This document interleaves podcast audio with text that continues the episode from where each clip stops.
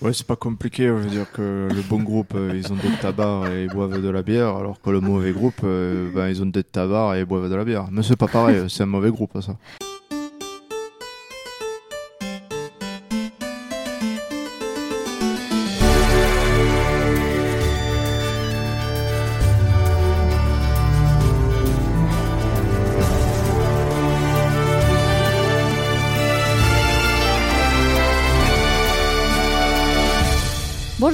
Et bienvenue sur HRP, un podcast fait pour des GNistes et par des GNistes. Mais on salue tout de même nos auditeurs qui ne font pas de GN, parce qu'il y en a et vous êtes de plus en plus, et vous êtes bien courageux de vous auto-infliger des GNistes qui radotent. Merci beaucoup pour ça. Bref, dans ce septième épisode, on va parler de ces longues réunions avant le jeu où on chipote sur le nom d'un ancien chef, de ces réveils au son des chants patriotiques de la faction adverse, ou de ce groupe dans lequel vous êtes tombé et qui n'a pas du tout la même façon de jouer que vous. On va parler tabac, marmite de bouffe et marée de Tante Sahara. Bref, on va parler du jouet en groupe. Vaste sujet, me direz-vous Eh bien, c'est ce que nous allons voir. Et puisqu'il faut bien démarrer quelque part, nous commencerons par parler des généralités sur le sujet, avant de parler de la création du groupe, puis nous nous pencherons un petit peu sur la vie du groupe avant et pendant le jeu, avant de terminer par le rapport plus personnel que nos invités ont avec leur groupe. Et comme toujours, je suis accompagnée d'une équipe d'enfer pour cet épisode. Je ne vous le présente plus, mais je vais le faire quand même. Léonard, mon co-animateur de toujours, et bien sûr avec moi aujourd'hui aussi. Enfin, avec moi, disons qu'il va faire ce qu'il peut, parce que je ne vous dirai pas que la soirée d'hier était très arrosée, mais disons que c'est moi qui conduisais. Bonjour Léonard. Bonjour. Mais rassurez-vous, notre équipe de vaillants invités du jour, elle, est au taquet. Et comme toujours, elle est composée de trois incroyables invités. Mmh. Vous l'avez connu sur le premier épisode et il nous fait l'honneur de revenir aujourd'hui. Il a troqué une partie de ses nombreuses, très nombreuses responsabilités pour se lancer dans la création de son propre jeu vidéo. Je parle bien sûr de Benjamin. Bonjour Benjamin. Bonjour. Notre deuxième invité fait du GN depuis 8 ans. Il est passionné d'univers imaginaire et d'architecture médiévale ainsi que de métal. Il se décrit aussi comme un aspirant babos et nourrit une intense passion pour ces émissions américaines salement doublées en français qui parlent de voitures, de camions et de trucs comme ça. Comme quoi, quand on pense connaître quelqu'un, on est toujours surpris. Hein. Bonjour Guillaume. Bonjour. Et enfin, notre troisième invitée, et pas des moindres, elle fait du GN depuis 8 ans elle aussi. Euh, en jeu, elle met la priorité sur le roleplay. Elle aime donner du jeu et se considère comme joueuse exigeante. Vous avez entendu parler d'elle sans le savoir quand Isobel a parlé du cri déchirant de sa sœur au moment de sa mort. Il est donc temps de vous la présenter. Nous accueillons Charlotte. Bonjour Charlotte. Je suis très émue d'entendre ce cri aussi dans ma tête. enfin bref, trêve de mondanité. Je vais quand même laisser la parole à mon cher co-animateur qui, malgré ce que vous savez, a quand même écrit un édito ce matin. Et franchement, ça c'est de la dévotion. À toi Léonard. Bonne chance. Toc toc, oui c'est qui? C'est l'édito fait à l'arrache. Oh salut, bien justement, je t'attendais rentre. Ah ben merci. Comme l'a souligné Clémentine, et comme dirait le maître nain Gimli, hier je me suis pris une mine. Mais c'est comme ça chez HRP, on est authentique. Non plus sérieusement, je ne dis pas que je suis misanthrope, mais que j'ai tendance à feuler quand il commence à avoir beaucoup trop de monde chez moi. De plus, saupoudré de tout cela, de sel, et d'une tendance à ne pas aimer sa communauté, car non, pour moi le GN n'est pas une grande famille, je suis donc actuellement la personne la plus légitime à parler de jeu en groupe. Mais pourtant, c'est ce jeu en groupe qui est l'un des critères les plus importants dans ce que je recherche dans le GN. Car dans les mondes imaginaires et cruels que nous pouvons arpenter les week-ends, c'est la cohésion et la, et la solidarité du groupe qui pourra faire face à l'adversité. C'est aussi les tensions, les différends entre personnages au sein du groupe qui donnent de la profondeur et de l'immersion au jeu. C'est la perte d'un membre qui souvent poussera le groupe à dépasser les limites et ses propres limites. Au final, je ne peux pas envisager le GN sans un groupe, Mm. Mm. mais surtout, je ne peux pas envisager le GN sans mon groupe. Et vous, cher invité, aimez-vous jouer en groupe? Alors oui, j'aime jouer en groupe et- et je vais me dire que pour moi c'est euh, complètement euh, indissociable de l'expérience du GN. Je, ne suis jamais allé à un GN tout seul et j'ai pas envie d'aller à un GN tout seul. Vraiment pour moi, le GN c'est partir à l'aventure et c'est partir à l'aventure avec des copains. Alors qu'on les connaisse euh, déjà ou pas, on aura l'occasion d'en parler certainement, mais pour moi, l'OGN et le groupe, c'est comme le GN et le voyage, c'est un tout. Et euh, voilà, je ne peux absolument pas concevoir cette expérience tout seul. Ah ben, j'aurais pas pu me dire, je pense, parce que moi qui adore tout faire euh, en groupe, que ce soit du GN ou même autre chose ailleurs, Euh, Je vois peu l'intérêt d'arriver tout seul, d'arriver dans un univers avec plein de gens en groupe et d'être euh, ben, voilà, vraiment une personne toute seule. Donc ouais, je suis assez d'accord avec ce que vient de dire Guillaume.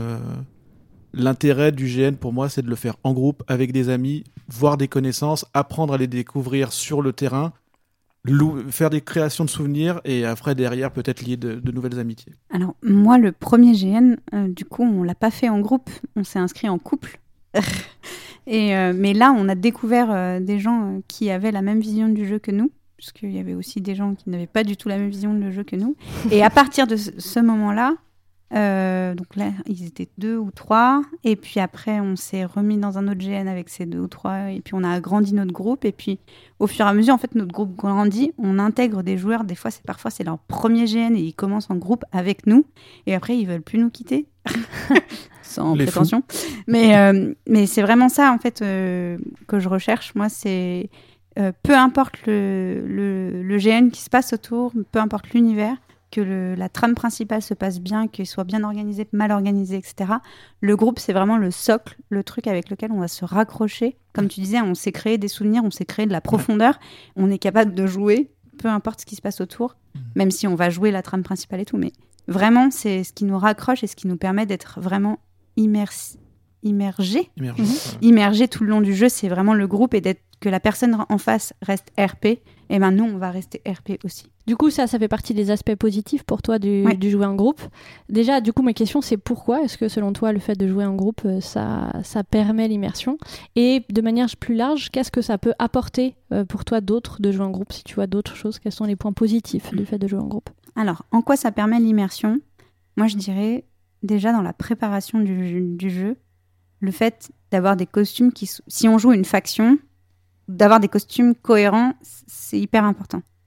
Euh, et le fait de jouer en groupe aussi, faut en parler quand même, l'aspect matériel. Hmm. Euh, Il y en a un qui va ramener une Sahara, il y en a un autre euh, qui va construire la yourte parce qu'on fait des Mongols.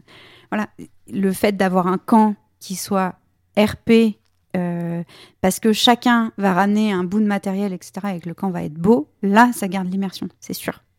Et puis après, effectivement, le fait d'avoir des gens qui continuent à te donner la réplique, évidemment que ça, ça te permet de rester immergé dans ton personnage.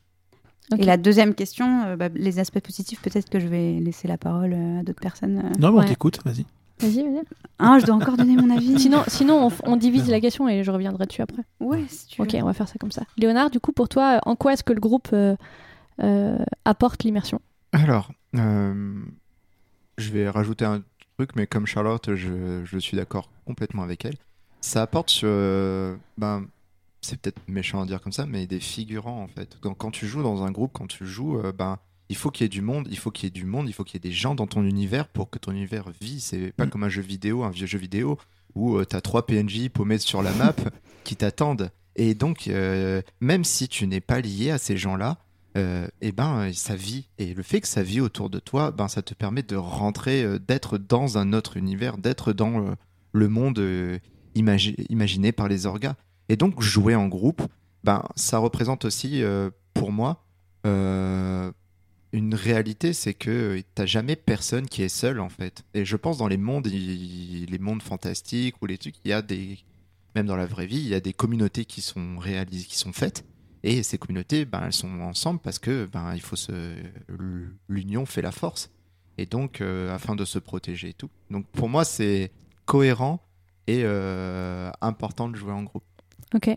Toi, tu vois d'autres choses à rajouter euh? Bah, je dirais que ça rajoute le quotidien. C'est-à-dire que même si on est sur du 72 heures de jeu euh, intense, euh, il y a toujours des petits moments, une demi-heure par-ci, une heure par-là, où en fait il va rien se passer parce qu'on vient de sortir de notre tente, parce qu'on va être entre deux interactions et on sait pas trop quoi faire.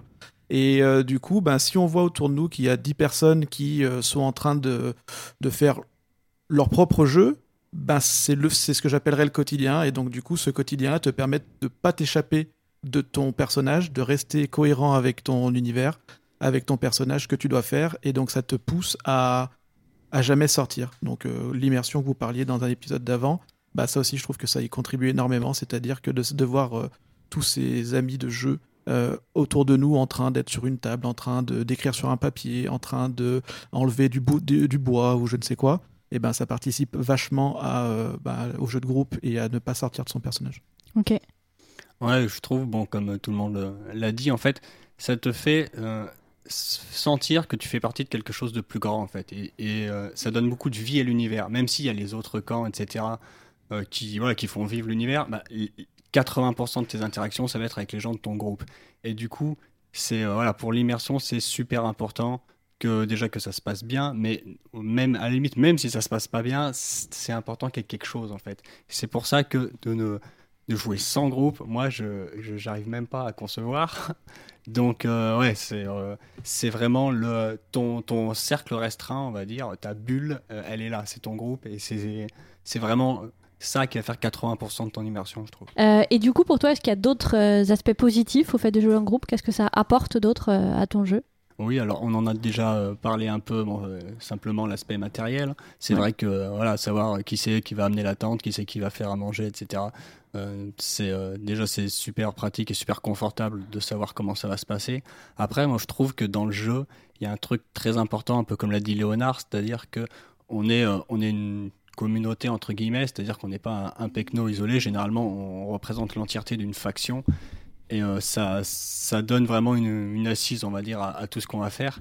Et le truc qui est très important, je trouve, c'est que quand on arrive à bien se, à bien se coordonner, que tout le monde s'est investi dans le costume, etc., il y a, il y a vraiment euh, y a une alchimie en fait qui se crée et ce qui fait que le groupe, ton effet de groupe va être, je veux dire, plus important que la somme des parties, dans le sens où chacun va, va se nourrir et, et, et ça va marcher pour tous. Ton groupe va avoir grave de la gueule plus que toute personne prise individuellement Mm. même pour les quêtes, etc. Parce que les, euh, les défauts des uns vont être compensés par les qualités des autres. Et donc ça fait que ça crée un engrenage, ça crée quelque chose qui va vraiment te faire avancer tout au long du jeu. Mm. Et je voudrais rebondir là-dessus. Quand tu as un groupe qui décide d'aller au combat con- contre un truc, euh, que ce soit d'autres joueurs ou des PNJ, enfin peu importe, et qui décide d'y aller, il y a une espèce de ferveur qui se crée, qui te met, euh, enfin, ça te prend aux tripes, Ouais. et et et t'y vas avec beaucoup plus de poigne et d'entrain Mhm. que. euh, Ah bah, carrément. et, et comme tu disais, ça, ça donne de la gueule dehors, quoi. C'est euh, ah, qu'est-ce qu'ils vont faire euh, Ils vont au combat, machin. Ils sont super hargneux. Enfin, c'est vraiment euh, ça, ça, ça donne vraiment de, de, de la profondeur, de l'émotion euh, euh, au jeu et euh, c'est c'est juste hyper euh, hyper cool à jouer, quoi. C'est aussi un facteur de comment tu vois euh, ton groupe et quel niveau, euh, on va dire, d'attachement t'as à ton groupe. Il suffit de dire oh, il s'est fait attaquer et tout, il est blessé. T'as soit tout le monde qui décolle d'un coup, tous équipés en train de courir, ou t'as les mecs qui disent bon bah je vais finir quand même ma bière. On va prendre notre temps. Je l'ai jamais aimé de toute façon. Il y a un truc aussi, euh, là ça serait hors GN, c'est-à-dire que je trouve que ça aide beaucoup à garder la motivation sur les 6-8 mois avant le GN où il y a Ouais, tout le de monde ouf. qui prépare leur costume, il y a tout le monde qui prépare leurs aides de camp, il y a tout le monde qui... Et euh, déjà d'une, ça permet d'être motivé parce qu'on peut faire des ateliers, comme vous faites d'ailleurs vous ici des fois de temps en temps. Et euh, aussi ça permet des fois d'aller plus loin dans ce qu'on aurait prévu de faire si on était tout seul. C'est-à-dire que tout seul on s'aurait peut-être fait juste notre costume, et là, on va peut-être faire un tabar, on va peut-être faire des banderoles, on va peut-être faire de la construction un peu plus. Donc je trouve que le jeu en groupe aussi, ça aide à se dépasser et à, à garder la motivation tout au long des longs mois d'attente avant d'arriver le jour J pour faire nos 72 heures. Ouais, pour ce qui est de la motivation de ouf, hein, c'est vrai que quand t'as- tu crées une discussion ou quoi, et t'as quelqu'un qui met les photos de son avancement et tout, ça Mm. te, enfin, je, je sais que moi, ça me motive beaucoup parce que je suis vraiment sinon en mode, oh, c'est bon, je ferai ça la, la veille, c'est bon, il y a pas de problème, ça passe, j'ai que 5 armures à faire, franchement, tranquille. et le fait de voir les gens là pendant des mois qui mettent des trucs, dis bon, faut, faut Ouais, peut-être qui un peu que je m'y mette. leur, hein. leur, leur Ouais. costume, ouais, Mm. Ça tire vers le haut, le fait Ouais. que Ouais, t'as des carrément. gens qui envoient des photos, qui disent ah il y a ça, j'ai fait ça. Souvent ça te motive, tu fais ah il a fait ça, mais il faudrait que je picole aussi là euh, et tout. Donc ça, ça... Ouais, Ça je, vais juste prendre l'exemple des armures à lamelles. Il y en a un qui a pris des lamelles en plastique à partir de mots de de de tonneaux en plastique. Enfin, Mhm. il a découpé une à une et il les a assemblés pour faire une armure à lamelles. Et il y en a une autre, un autre qui a fait la même chose en bois. Et en fait, on voyait la progression sur le sur le Discord. Qui est-ce qui va finir le premier Et c'était ça, mais ils étaient là, mais c'est long, c'est long, mais ils s'entremotivaient les deux. C'était vraiment beau à voir. Ouais, c'est trop bien. Nous, c'est cool. ce qu'on a avec Léonard sur euh, de la peinture sur figurine. Ouais. Et clairement, ça aide de montrer les progrès de chacun, de dire, bah voilà, moi j'ai fait ça, qu'est-ce que vous en pensez? Et puis on a des retours aussi. Mm. C'est-à-dire que là, tu parles des trucs à la mail, j'imagine que les deux ils se disent, bah attends, moi j'ai fait ça comme ça, Hmm. essaye de faire ça comme ça, et on se donne des conseils. C'est ça, j'arrive pas à le fixer entre l'arrière et l'avant. Ah bah t'as essayé ça, ah ouais, bonne idée. Ouais. Ça. Non. Mhm. Et du coup, est-ce que tu vois d'autres euh, aspects positifs que le, que le fait de jouer en groupe peuvent apporter? En plus de tout ce qu'on vient de dire, Ouais, en plus de tout ce qu'on vient de dire. Non, je, je vois. pas- Bah, si, franchement, bah, c'est un peu ce qu'on disait tout à l'heure, c'est-à-dire la création de souvenirs, ça je trouve Ouais. ça extrêmement fort. Ouais. C'est-à-dire qu'on va se lier, et puis Léonard, je crois que tu avais déjà dit ça dans des épisodes précédents, où en fait, tu as des amis de GN Mm. que tu vois que pour les GN et où tu es super content de les retrouver. Ouais, j'allais Euh, j'allais t'aider sur ça, c'est que ben c'est des potes, mais c'est pas des potes, c'est plus que des potes, parce qu'au final c'est quand même des projets qu'on fait en commun, de l'organisation qu'on fait en commun, des Mm. souvenirs qu'on a en commun, et euh, c'est l'équivalent de partir en voyage avec tes potes en fait. Mm. Et, Ouais. euh, et tu fais pas ça avec n'importe qui déjà de base. Et, on le fait euh, plusieurs fois par an. et on le fait plusieurs fois par an. Ouais. Donc au final, t'as vraiment une tu vas avoir une alchimie avec certains avec certaines personnes dans ton entourage quoi. Mhm. C'est ça va être c'est plus que des potes. Tes potes de GN avec qui tu fais 3 4 GN par an, bah ouais, et- ils ont quand même euh, Et- un statut plus quoi. Bah surtout qu'en fait, dans le GN, on va vivre des sentiments forts sur une période courte, et donc ça, forcément, soit on va détester la personne en face de nous par rapport à ce qu'on a vécu, soit on va s'accrocher à elle. En fait, j'imagine, je vois pas trop euh, un juste milieu entre les deux. Euh, soit on ignore la personne parce que du coup on n'a pas aimé son jeu, soit vraiment on va se dire, c'est fort, et euh, j'ai l'impression qu'on a été connecté sur ce moment-là, et j'aimerais bien la voir après pour lui dire, Ouais. bah, j'ai adoré ce jeu, ou lui dire, bah tiens, est-ce que tu vas peut-être jouer sur d'autres, est-ce qu'il y a moyen qu'on fasse quelque chose ensemble?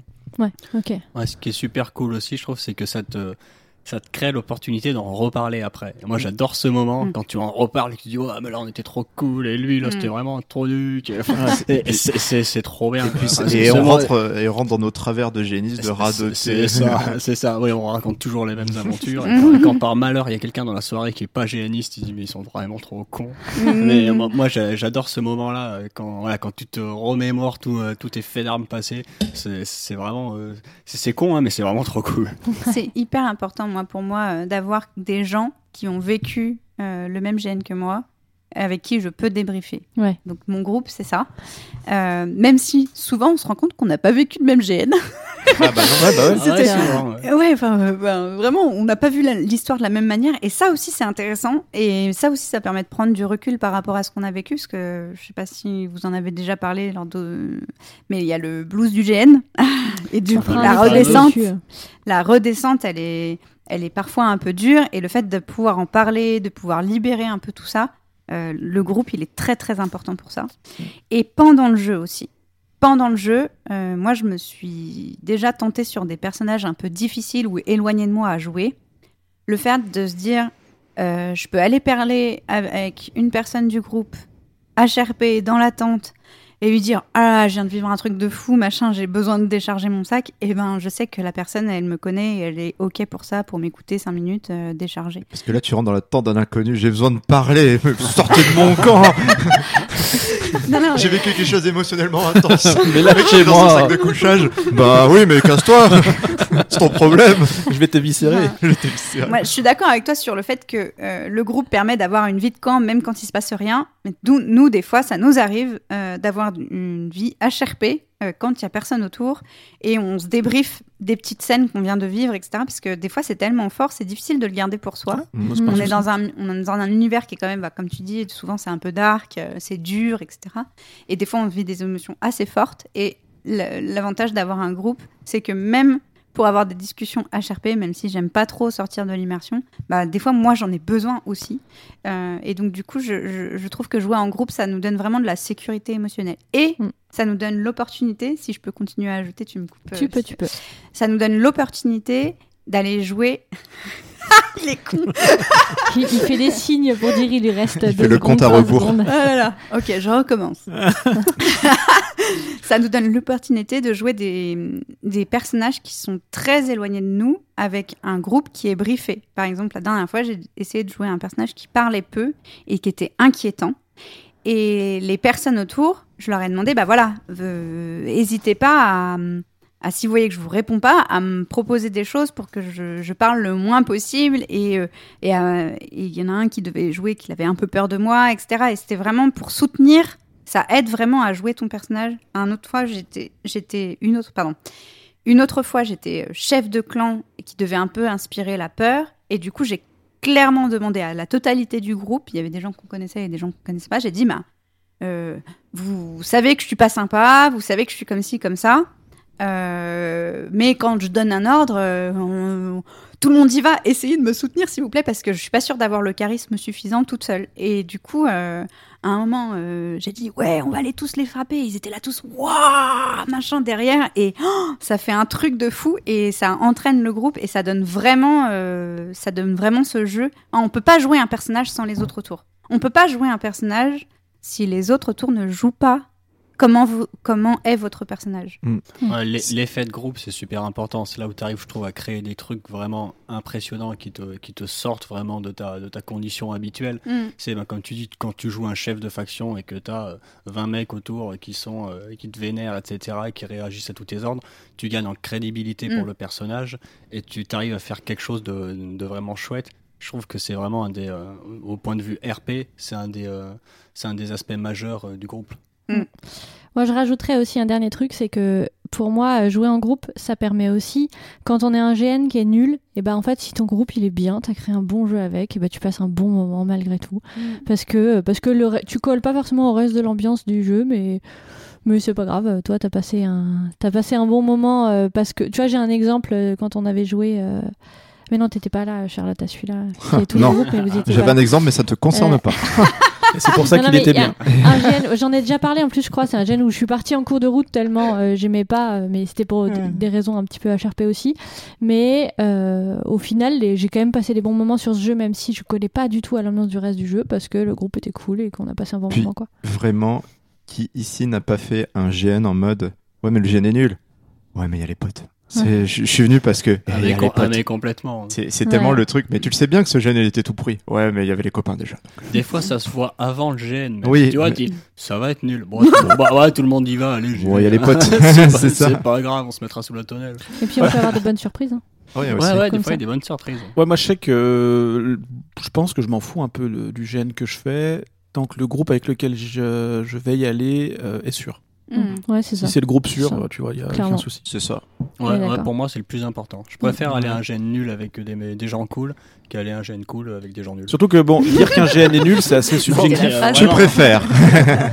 Moi, je trouve que bon, on- là on dit un GN nul, je trouve que c'est assez subjectif parce que déjà c'est quand même des gens qui ont travaillé de pour et donc bon, on peut trouver nul comme quelqu'un pour l'avoir trouvé bien, mais surtout si vraiment il est nul, si notre groupe est fort, et ben il peut peut-être le transformer, passer Mm, de nul vrai. à mm, passable, voire moyen, voire bon, parce que si on est un bon groupe, ça veut dire qu'on peut créer du jeu, on peut créer du jeu pour les autres, on peut créer du jeu pour nous.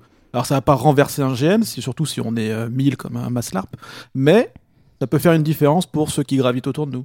Mm. Mm. Et par effet de ricochet, euh, ça peut peut-être aller un peu plus loin. Je suis un peu mitigée parce que moi, là, j'ai une expérience là-dessus. où, euh, on était trois factions, donc c'était un petit GN, 70 joueurs, je crois, 70-80. On avait euh, vraiment un, un très, un très gros jeu de groupe. où on avait vraiment fait une grosse préparation sur Discord, etc. Et euh, on avait bien maillé nos persos. euh, on avait énormément travaillé avec leurs- les orgas sur euh, notre âme perso et notre âme de groupe et notre âme de sous-groupe aussi. Et les autres joueurs, donc des deux autres factions, étaient moins investis. Déjà, ça se voyait au niveau des costumes. Et puis, euh, euh, ils étaient moins investis de manière générale dans le, dans le jeu.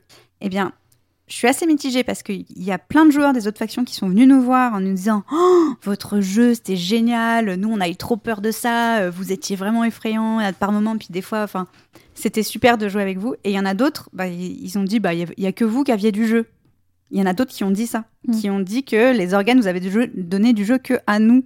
Ouais, mais là, Sauf c'est quand on ouais, se là, c'est créé du, un re- peu. ouais, c'est du ressenti Mais personnel voilà, de par te- personne. C'est comme tu Voilà. dis, ce gène est nul ou pas nul, c'est ton ressenti à toi Exactement. et pas forcément pas parce que toi t'as trouvé un truc nul ou euh, ça que c'est forcément vrai. hein, c'est juste ton ressenti. C'est là où je voulais Ah, en venir, c'est-à-dire que quand tu dis le groupe, s'il a un super jeu, il peut changer des choses dans le, dans le GN et donner du jeu aux autres, bah pas toujours parce qu'il y en a avec qui ça ça marche pas forcément. On pourra pas forcer les gens, ça je suis d'accord. Mais mine de rien, dans ton histoire, il y a quand même des gens qui sont venus vers vous pour vous remercier d'avoir proposé ça. Hmm, Donc il y a bien eu un peu cet effet ricochet quand même. peut-être. Parce que sans, Mm. sans la même prépa- sans une, pré- une préparation aussi forte, ça serait peut-être passé autrement. Bien sûr. Peut-être que Mhm. tout le monde aurait dit, bah, en fait, sur ce GN, il n'y avait pas de jeu. Et finalement, ça a quand même peut-être changé quelque chose. Je dis pas que ça renverse un GN. Je pense qu'on a quand même qu'un bon groupe a un petit effet, euh, une aura de, de porter les autres un peu plus vers le haut.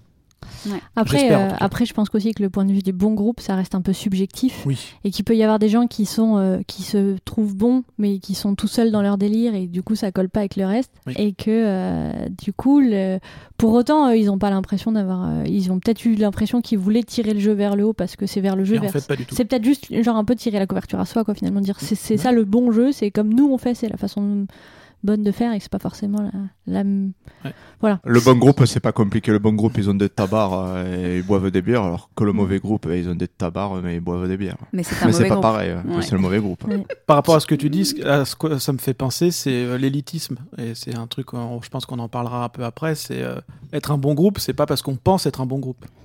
Eh ben, très Et bonne transition c'est quoi les éléments négatifs pour, toi- pour toi du faire des jeux en groupe Euh, Bah clairement, moi je pense que le, le- le côté pervers du jeu en groupe, c'est euh, l'élitisme. C'est-à-dire que je suis avec mes potes, on est un bon groupe, on a travaillé, donc on mérite plus. Donc on, on, on est euh, on est plus valide que les autres. Alors que les autres, ça se trouve, ils ont taffé autant, voire plus, mais on le sait pas parce que ben on peut pas savoir euh, l'investissement de chacun.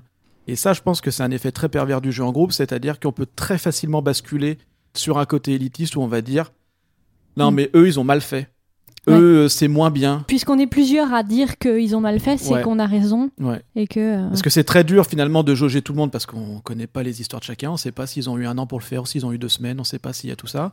Et on arrive des fois avec nos gros sabots et on dit bon bah là en fait je suis avec mes potes, euh, ça fait euh, super longtemps qu'on fait du GN, on sait très bien faire du RP, on sait très bien improviser, donc euh, forcément nous on est sur le bon côté de la route. Hmm. Alors que ça se trouve en fait ceux en face ils disent mais c'est qui ces connards? Ben, tu, peux être, tu peux facilement être condescendant, effectivement. Ouais, si ça, je pense que si c'est t'as- Si Ouais. t'as gros cool ton ouais. groupe et que vous avez des tenues de ouf, euh, une Mm. image- ça fait des années que vous vous connaissez et tout, et que vous êtes ultra synchro, forcément tu vas, tu vas frôler des fois la, con- la condescendance. Ça Moi, je pense que c'est le pense. plus gros piège du jeu en groupe et surtout quand tu joues avec euh, des gens souvent. Je Mm. pense que tu peux vite tomber dans la condescendance, élitisme. Ça, pour moi, c'est ce que je dirais. ouais. Ok. Est-ce que les autres, vous voyez un autre euh, élément négatif ou est-ce que vous avez quelque chose à rajouter là-dessus? Ouais, moi j'en vois d'autres. Je trouve que dans le fait. Alors après, c'est plus euh, par rapport à euh, mon expérience, enfin l'expérience personnelle en tant que joueur. C'est qu'un des points négatifs, c'est que des fois, ça peut simplement ne pas accrocher en fait avec le groupe. C'est-à-dire que tu te retrouves dans un groupe, généralement quand tu es dans des groupes que tu connais pas, et bah ça, ça passe pas. Ils ont pas la même façon de jouer que toi, ils ont pas les mêmes attentes, etc. Et ça, du coup, ça peut vraiment être le traquenard dans le sens où tu te retrouves à faire tout un GN dans un groupe qui te convient pas.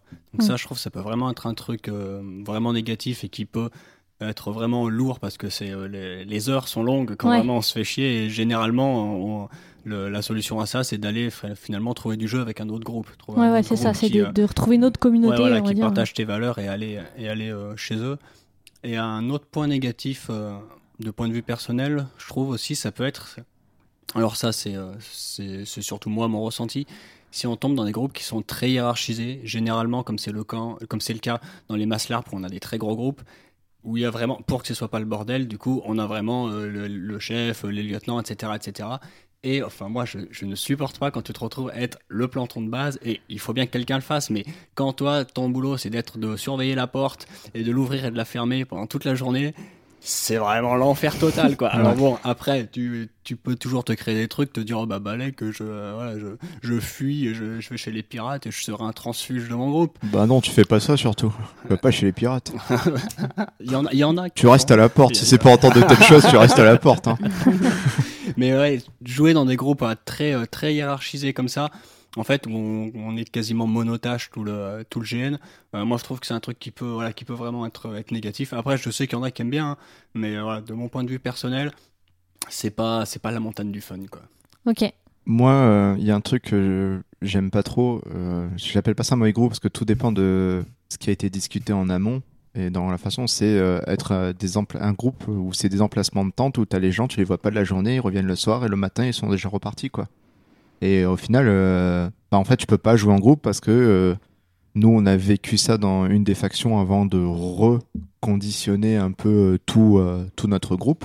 C'est que ben il y en a un qui était chef de ça, il y en a un qui était allé à un autre truc, il y en a un qui devait faire ça. Résultat, à aucun moment tu joues en groupe avec ton groupe et euh, bah, à quoi bon quoi? C'est même le soir, on n'arrive même pas à se, re- à se retrouver. Ouais, du Hmm. coup, t'as pas un jeu de Donc, groupe. tu n'as pas de jeu de groupe. Vos temps, vos Et pourtant- au même endroit. et mais- pourtant, on a, on a on a les mêmes couleurs, on a on a fait tout un travail en amont, mais par les par les différents, euh, on va dire, euh, jobs de certains, euh, les devoirs qu'ils doivent faire, et ben au final, euh, tu te retrouves à ne pas jouer en groupe, quoi. Donc Du coup, ce que tu dis, c'est qu'en fait, ton jeu de groupe, c'est devenu un jeu de spécialiste. C'est-à-dire chacun des c'est ça, ouais, c'est ça en fait. Chacun a des spécialités. En fait, c'était un groupe qui était, on n'était pas super nombreux en plus. Donc euh, tu vois, on, déjà si on arrivait à 10 c'était pas mal. Et euh, en fait, ben t'avais euh, deux, deux supérieurs, dont moi j'étais aussi supérieur. Donc euh, t'avais deux chefs, d'autres qui étaient maîtres dans des différentes disciplines, donc ils devaient dans le GN faire des cours et tout. Et au final, et le pire, c'est si tu es un, ben, par exemple, un soldat, un troufion, quelqu'un qui n'a pas d'importance, ben, si tu te raccroches pas vite à, aux, aux spécialistes, ben, tu te retrouves, tu peux te retrouver seul au camp, quoi. Et tu te dis, chouette, je me fais grave chier, quoi. Ouais, ce que disait Guillaume. Je vois tout à fait. Et même la porte, et même la porte, c'est sympa, tu vois. Tu dis, oh, bah, je vais garder la porte. Il reste plus qu'elle. elle, elle, elle, elle m'abandonnera jamais. Elle, C'est mon ami le plus précieux. c'est mon ami le plus précieux. Il reste les pirates, hein, sinon. Non, mais non, oublie cette idée. C'est quoi toi cette histoire de pirate? Alors, euh, je dis pas que j'ai une haine farouche envers les tricornes, mais il se pourrait que je n'apprécie pas euh, les tricornes. Et du coup, dépend parleras dans l'épisode du sel. Oui, Voilà, voilà, il y a un épisode euh, où je Et réglerai coup- ce compte. Toi, Charlotte, pour toi, c'est quoi les éléments négatifs du fait de jouer en groupe? Bah, moi, je me sens visée par euh, ce dont a parlé euh, Benjamin au C'était fait début. exprès. Alors, la que- spécialiste. C'est-à-dire que euh, ça nous, ça, enfin en tout cas moi ça m'est arrivé euh, de me dire ah bah pff, eux ils viennent un peu en GN à l'arrache, c'est dommage ils n'ont pas eu le- lu le background, ils, ils sont pas dans l'état d'esprit dans lequel on attend euh, euh, ce, ce- cette faction ou ce peuple ou enfin, peu importe ce qu'ils jouent. Et du coup moi ça, ça fait partie des choses qui me sortent du jeu, c'est-à-dire que euh, quand on, nous, quand on joue euh, dans le groupe avec lequel je joue, parce que je joue à peu près toujours avec le même groupe, même s'il y a des fois des, des personnes qui sont pas là ou des personnes qui sont en plus, on a vraiment une grosse exigence sur, il faut lire le, le background pour qu'il y en ait un jeu cohérent et qu'on puisse s'éclater dans ce cadre qui nous a été donné. Et quand on retrouve pas le répondant en face, bah, c'est pénible parce qu'en fait, on ne sait pas si c'est notre personne, si c'est le personnage qui est un petit peu décalé par rapport à.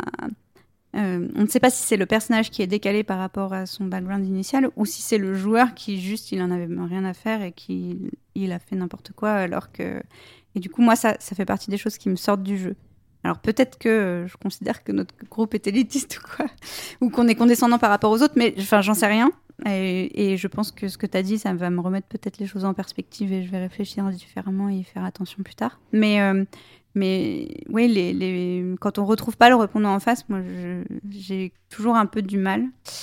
Euh, Ouais, vas-y.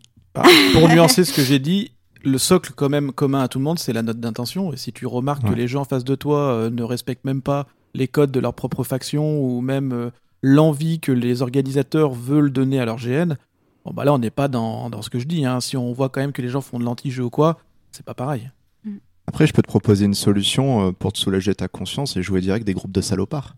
Je veux dire, là, les gens, en fait, tu peux être purement ultra condescendant, tu peux être la pire des, la pire des races, et les gens diront, Ah, c'était quand même vachement bien. Et là, résultat, toi, ben, tu te sauves un peu ton âme, et puis c'est tout. Et puis tu dis, oui, oui, c'était du jeu, bien sûr, c'était fait exprès. Bah oui, qui, Le- qui se Léonard. comporterait vraiment comme ça? Léonard, le joueur de connard professionnel. Non, mais au moins ça te soulage, au moins comme ça, tu vois, t'as plus le problème, tu te remets pas en question. Et du coup, juste pour reprendre la Ouais, question, sur du coup, les points est-ce que- négatifs. voilà. euh, euh, alors, moi, je trouve que quand on joue avec des gens qu'on connaît, qu'on connaît dans la vie perso, moi, ça m'est arrivé euh, que euh, la- mon personnage euh, engueule ou, enfin, pour éviter de se faire prendre en train de faire une connerie qu'elle voulait pas être, elle voulait pas être dénoncée, euh, engueule pers- le personnage d'en face et en fait, c'est le joueur qui l'a mal pris. Et Ah on- ça a remis un peu en cause notre, euh, notre amitié. Quoi. Pas, Ah ouais. pas euh, non, ça n'a pas remis en cause notre amitié, mais je l'ai blessé euh, dans le jeu parce que je le connaissais et parce que parce que je lui ai très très mal parlé sur le sur le coup. Bon, après, je lui ai expliqué qu'en fait, il fallait pas qu'il découvre ce que j'étais en train de faire. Et du coup, je- du coup il l'a su quand même. Parce que je. Ah ouais. Mais vu que tu es obligé d'expliquer. euh, ouais, bah voilà. Mais en, Mais- en gros, le fait de trahir euh, tes potes, ça a plus d'impact euh, que de trahir un mec que tu connais pas, qui du coup va dire ah ce personnage m'a trahi, alors que là il dit ah putain c'est mon pote qui m'a trahi quoi, c'est ça. Un peu, ouais. Ouais. J'ai l'impression que des fois, et moi, moi la première, des fois, j'ai du mal à faire la différence entre. C'est compliqué hein, de, de vraiment garder la distance par rapport à son personnage, même si à chaque fois que je fais une action ou que je dis quelque chose, je dis tiens, tiens, mon personnage, il réfléchirait comment, il dirait quoi, ou il ferait quoi. Il y a des fois, on a un petit peu de nous qui est embarqué dedans, donc forcément, c'est il y a de l'aller-retour entre le Mhm. joueur et le personnage. Mhm. Et des fois, quand. euh, euh, ben, moi, pas plus, plus, plus, pas, pas plus tard que euh, au mois d'août, il y a un, pers- un personnage qui a envoyé chier mon personnage. Sur un moment, je me suis sentie mal, quoi. Alors que, bon, et après, c'est cool parce que ça nous a recréé du jeu derrière et c'était sympa. Mais sur le moment, je me suis dit, putain, le mec, comment il me parle? Ça va pas du tout. Ça aussi, c'est un truc qui arrive quand tu t'es pote et qu'il y a une hiérarchie établie. Ou euh, des fois, pour le roleplay, il doit être sévère, il doit donner un ordre strict, il doit être. Mm. Et que ça peut arriver que des fois les gens le prennent personnellement, alors que non, c'est un personnage à un personnage. Mais vu que le gars qui te donne l'ordre, c'est ton pote, des Mm. fois il te parle mal et il suffit que tu sois pas dans le bon mood, il faut pas que tu, tu sais, genre, tu t'es un peu. Mm. Tu t'es mis une mini hier, tu t'es mal levé ce matin, t'as un peu mal à la tête et que le gars il te donne un mauvais ordre. Et euh, non, euh, moi je vis très bien le matin. Euh, aucun problème avec ça, je peux même faire des éditos. Et, et donc, tu te retrouves des fois. Moi, j'ai eu des tensions dans des, dans des groupes dans lesquels j'ai joué parce que ben, des gens ont pris personnellement quelque chose qui Mm. n'était pas pour eux, qui était pour le personnage. Mm. Et ça, ça c'est un problème. Mm. Alors, soit il Clairement. faut être déjà expliqué au départ en disant ce n'est que du jeu. Et cet été, euh, avec le groupe qu'on avait, c'est tout ce qu'on se dit, surtout qu'on joue un groupe de connards et on parle méchamment aux gens, même à nous-mêmes, même avec nos potes. Ben, il faut le dire, ce n'est que du jeu. S'il y a un problème, on s'isole et on regarde c'est d'où vient le problème. Et il faut se mettre des phases, ben, comme tu l'avais dit, HRP, pour pouvoir en discuter. Parce que sinon, tu envenimes ton jeu, Mm. tu envenimes ta relation avec ton pote. Ça devient compliqué à la fin du gène. Nous, pour ça, on s'est instauré euh, ce qu'on a appelé l'atelier émotionnel. C'est-à-dire qu'avant de démarrer le jeu, on se décrit nous, nos personnages, même si parfois on l'a déjà fait à l'écrit avant, euh, via la lecture des BG, etc. Mais là, on se décrit nos personnages. Attention, moi, je vais jouer comme ça. Et on se décrit aussi en tant que joueur ce qu'on supporte et ce qu'on ne supporte pas. Par exemple, il y en a un qui a dit bah, Moi, je déteste qu'on me touche les cheveux. Donc, euh, si vous voulez me faire des accolades, des machins, ok, mais vous ne touchez pas les cheveux parce que moi, joueur, j'aime pas ça.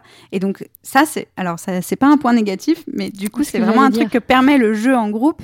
C'est-à-dire que pour éviter ce que tu dis, et, et pour éviter ce que moi aussi j'ai vécu euh, voilà, euh, tout à l'heure, comme j'expliquais, euh, le fait de se mettre un atelier au début en disant bah, tout, tout le monde dit ce qui, quelles sont ses limites de joueur et quel est son jeu de personnage et comment on va pouvoir interagir avec les uns et les autres, bah, c'est super parce qu'on se cale vraiment euh, les uns par rapport aux autres. Je vous vois là essayer de dire que des trucs positifs alors que je vous ai demandé des trucs négatifs. hein.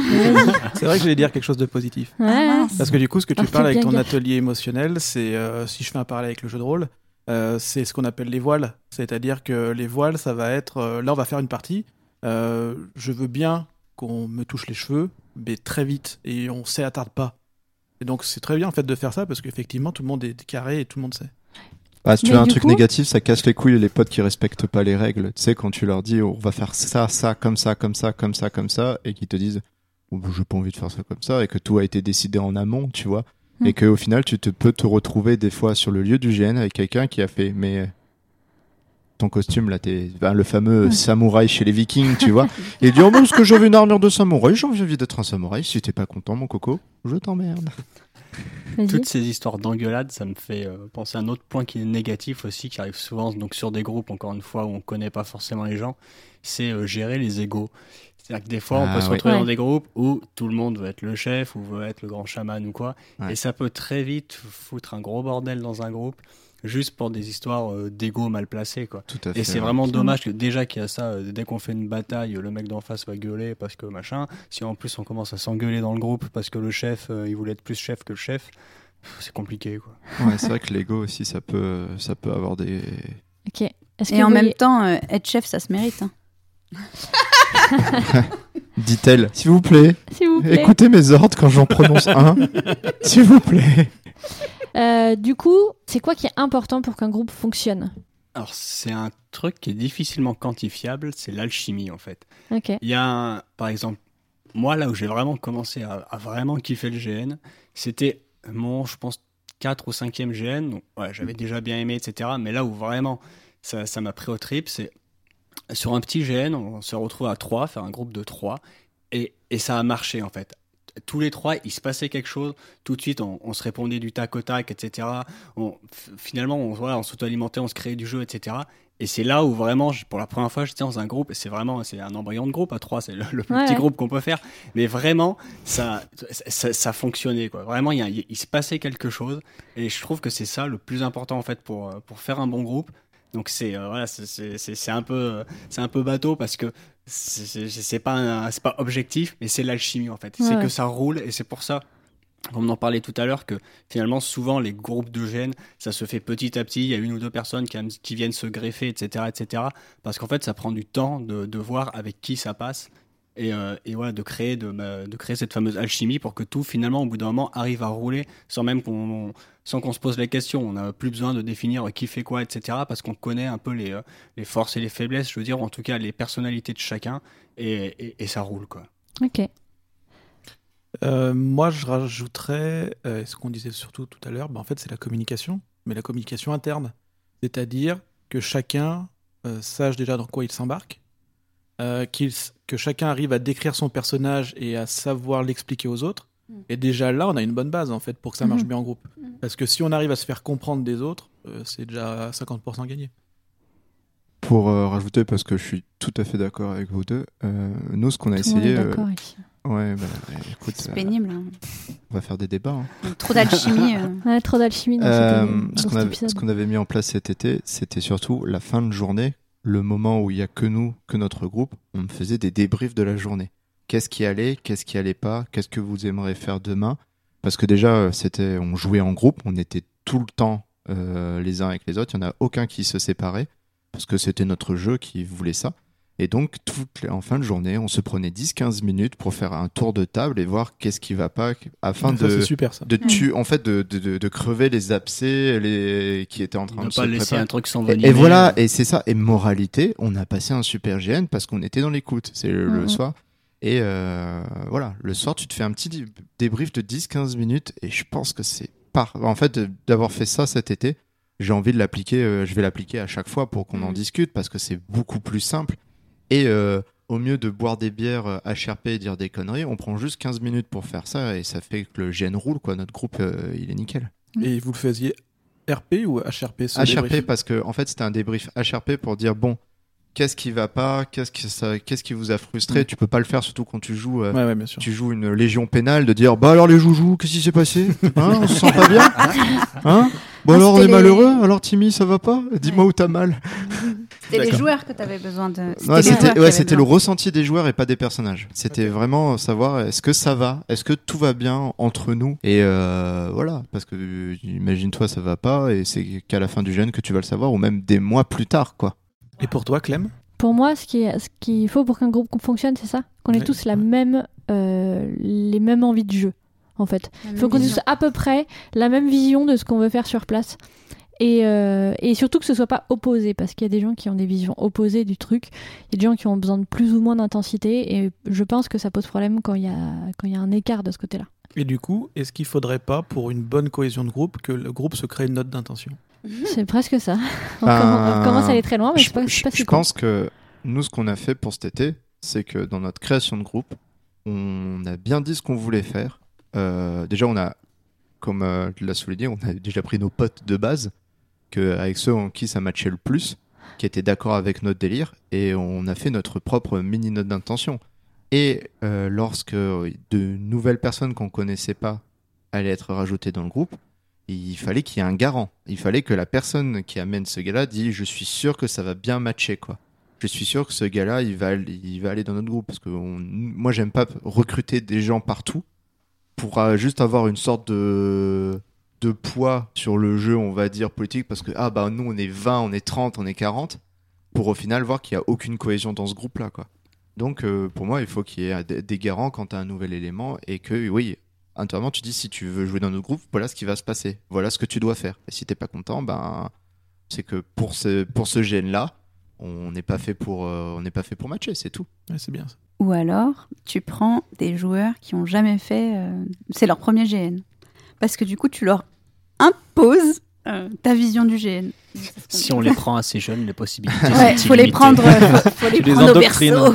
Tu Non, les mais- endoctrines, en Ouais, fait. un petit peu en, En fait. vrai, c'est vrai. hein. En vrai, euh, les- ça nous est arrivé trois fois là, euh, dans notre groupe, d'intégrer des, des nouveaux joueurs qui maintenant sont des joueurs de notre groupe.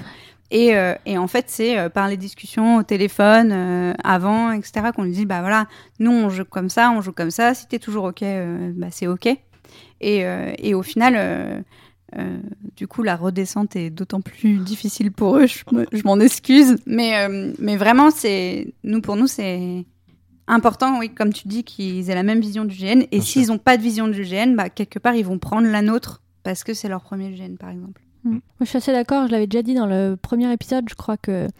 Euh, je pense qu'il y a, en tout cas, peut-être pas chez tout le monde, mais chez beaucoup de gens, il y a des gens qui t'ont introduit au milieu du euh, roleplay ou du GN ou machin, et que ces gens-là, ils t'ont un peu forgé, quoi. Moi, je sais que le, la- le tout premier truc qu'on m'a dit sur, euh, sur le, le fait de jouer un personnage, c'est quelque chose qui drive encore aujourd'hui euh, les personnages que je joue et la façon dont je joue, quoi. C'est quoi? c'est euh, t'es pas quelqu'un d'important, tu joues quelqu'un de lambda, mais tu vas voir, ça va être cool quand même. Voilà. Tu l'avais dit sur le pilote. Effectivement. Et c'est un très bon conseil, je trouve. C'est-à-dire le but c'est pas de jouer le chef de guerre de machin. Enfin, tu peux, être- ça peut être de temps en temps, mais tu vas pas faire ça tout le temps, quoi. Mais surtout en GN, Bref. on n'est pas dans un jeu vidéo, c'est pas toi l'élu. euh. c'est ça. Euh, on en a déjà beaucoup parlé, mais du coup, c'est quoi pour vous la vision d'un bon groupe ou d'un mauvais groupe? Est-ce que vous avez des trucs à rajouter là-dessus Léonard, tu veux retenir tu veux nous redonner euh, ta phrase Ouais, c'est pas compliqué, je veux dire que le bon groupe, euh, ils ont des tabac et ils boivent de la bière, alors que le mauvais groupe, euh, ben, ils ont des tabac et ils boivent de la bière. Mais c'est pas pareil, c'est un mauvais groupe ça. Merci, Léonard. Sinon, Eh ben, un bon Donc, qu'est-ce qui différencie un bon d'un mauvais groupe? Non, c'est pour- genre pour toi, c'est quoi un bon groupe et c'est quoi un mauvais groupe? Quelles sont les caractéristiques d'un Bah, Un bon mauvais groupe, ça va être un groupe Pardon. peu cohérent avec lui-même, Ouais. déjà. Euh, imaginons des costumes, si euh, les codes couleurs, on va dire que c'est euh, vert et bleu, Ouais. et qu'il y en a un, il arrive, il est en doré, en doré avec du rouge, bah, en fait, déjà, on va pas l'identifier comme appartenant à ce groupe. Le samouraï. Le Voilà. samouraï. euh, Déjà, je dirais euh, l'incohérence dans son groupe, ça, ça peut faire, euh, peut faire tâche dans Mm. un groupe. Euh, et bah, du coup, forcément, ce que je dis, euh, on prend l'inverse, ça donnera un bon groupe. C'est-à-dire que si tout le monde est en, en bleu et vert, bah, c'est pas plutôt chouette. C'est vrai que ça a la gueule. Donc, avoir une cohérence, c'est important, parce qu'on peut basculer du bon ou du mauvais groupe. Je pense que avant tout, euh, s'il y a un groupe, euh, le truc pour voir, pour moi, c'est- comme tu dis, si c'est un bon mauvais groupe, tu prends juste la description BG du groupe, tu lis la description, tu regardes. Si tu vois que ça marche pas, bah déjà on est sur un mauvais groupe de base. pas forcément que c'est un mauvais groupe. euh, les gens là-dedans sont des mais déjà ils ont pas respecté ce que l'univers veut, ce que le- les orgas veulent, ce que ce qui favorise l'immersion. Après, euh, déjà, ça, c'est déjà problématique. Après, les gens, la façon dont ils jouent, après, euh, tu peux, pour des gens, tu peux avoir un jeu, ben, un groupe nul, mais au final, les gens, ils sont très contents de jouer comme ça.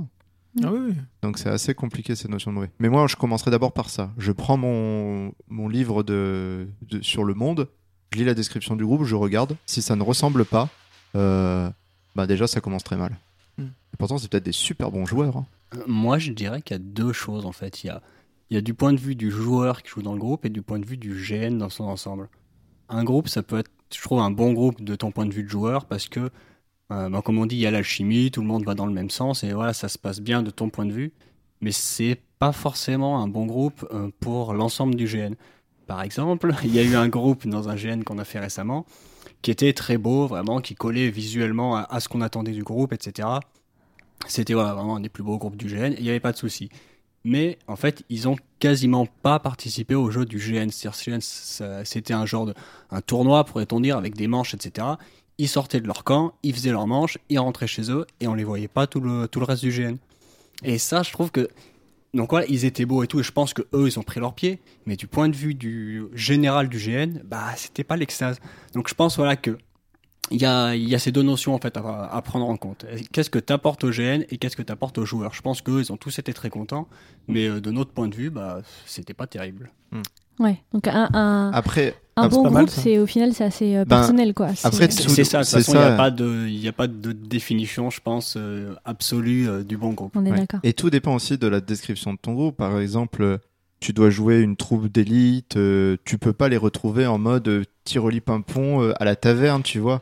Tu es obligé donc de, de respecter quelque chose. Donc forcément, euh, bloquer du jeu. Je, me, je dis que par exemple pour euh, la, la dite, euh, le dit groupe euh, qui, a- qui était dans le GN, peut-être que c'était genre l'équipe des gens euh, ultra entraînés. euh, qui ne sortent pas, euh, ultra rigoureux, et donc euh, ils font que le match et puis c'est tout quoi. C'est vrai que c'est c'est pas fun en termes de jeu, mais euh, si c'est dans leur description, euh, Ouais, ça peut coller. Bon, dans, Ça peut coller, dans le cas présent, c'était pas le cas, mais ça, ça, ça Ouais, peut ouais. coller. Mais en fait, ouais, je trouve qu'il y a un peu ce double, ce, ce double élément à prendre en compte, que les gens ont pu, eux, passer un super moment, etc., parce qu'ils étaient avec leurs potes et que c'était cohérent, tout ça. Mais en fait, du, point de vue du GN, ne pas apporter de, jeu, etc., bah, comme on, en parlait, je crois que c'est Benjamin qui disait tout à l'heure, euh, pour lui, un bon groupe, ça crée du jeu, des opportunités, etc. Et là, c'était voilà, vraiment pas le cas du tout. Il y avait très peu d'interaction avec, euh, avec le reste des joueurs. Moi, j'avais pas trop d'avis sur la question, mais en t'entendant parler, je me dis que finalement, d'après tout ce qu'on a dit, le bon groupe, c'est celui qui est vraiment cohérent en termes de background par rapport à l'univers et ce qu'on attend de lui, mais qui va euh, peut-être s'adapter ou euh, soit adoucir son jeu pour permettre aux, aux autres groupes de- d'avoir des interactions avec, soit euh, euh, durcir son jeu pour justement amener plus d'intensité. Donc je pense que c'est un groupe qui sait Mm. aussi s'adapter euh, aux autres joueurs et à ce qui se passe au niveau du GN, aux événements. en gros, ce serait des PNJ quoi. Non, ça serait des personnes Non, non, qui savent rigole, je improviser. Moi, je suis, Ouais. je suis, je suis pas entièrement d'accord sur le côté euh, adoucir ou durcir son Non, jeu. moi, je, pense ça- qu'on peut être tout à fait euh, très dur et, euh, et en fait quand même créer du jeu. Hmm. Euh, mais par contre, pour moi, effectivement, je pense que par contre, c'est euh, c'est si on voit que notre concept euh, il crée pas de jeu parce qu'il y a aucune interaction avec personne, bah, peut-être essayer de trouver une façon, tout en restant cohérent dans notre roleplay, de, de, de créer des de créer des interactions quoi. C'est souvent les problèmes que trouvent des, factions euh, type Devo, Inquisition, où ils se retrouvent à avoir un jeu ultra dur. Et euh, de ce jeu ultra dur, au final, ils peuvent pas faire grand chose, ils sont bloqués. Et euh, soit ils doivent tenter des trucs en mode.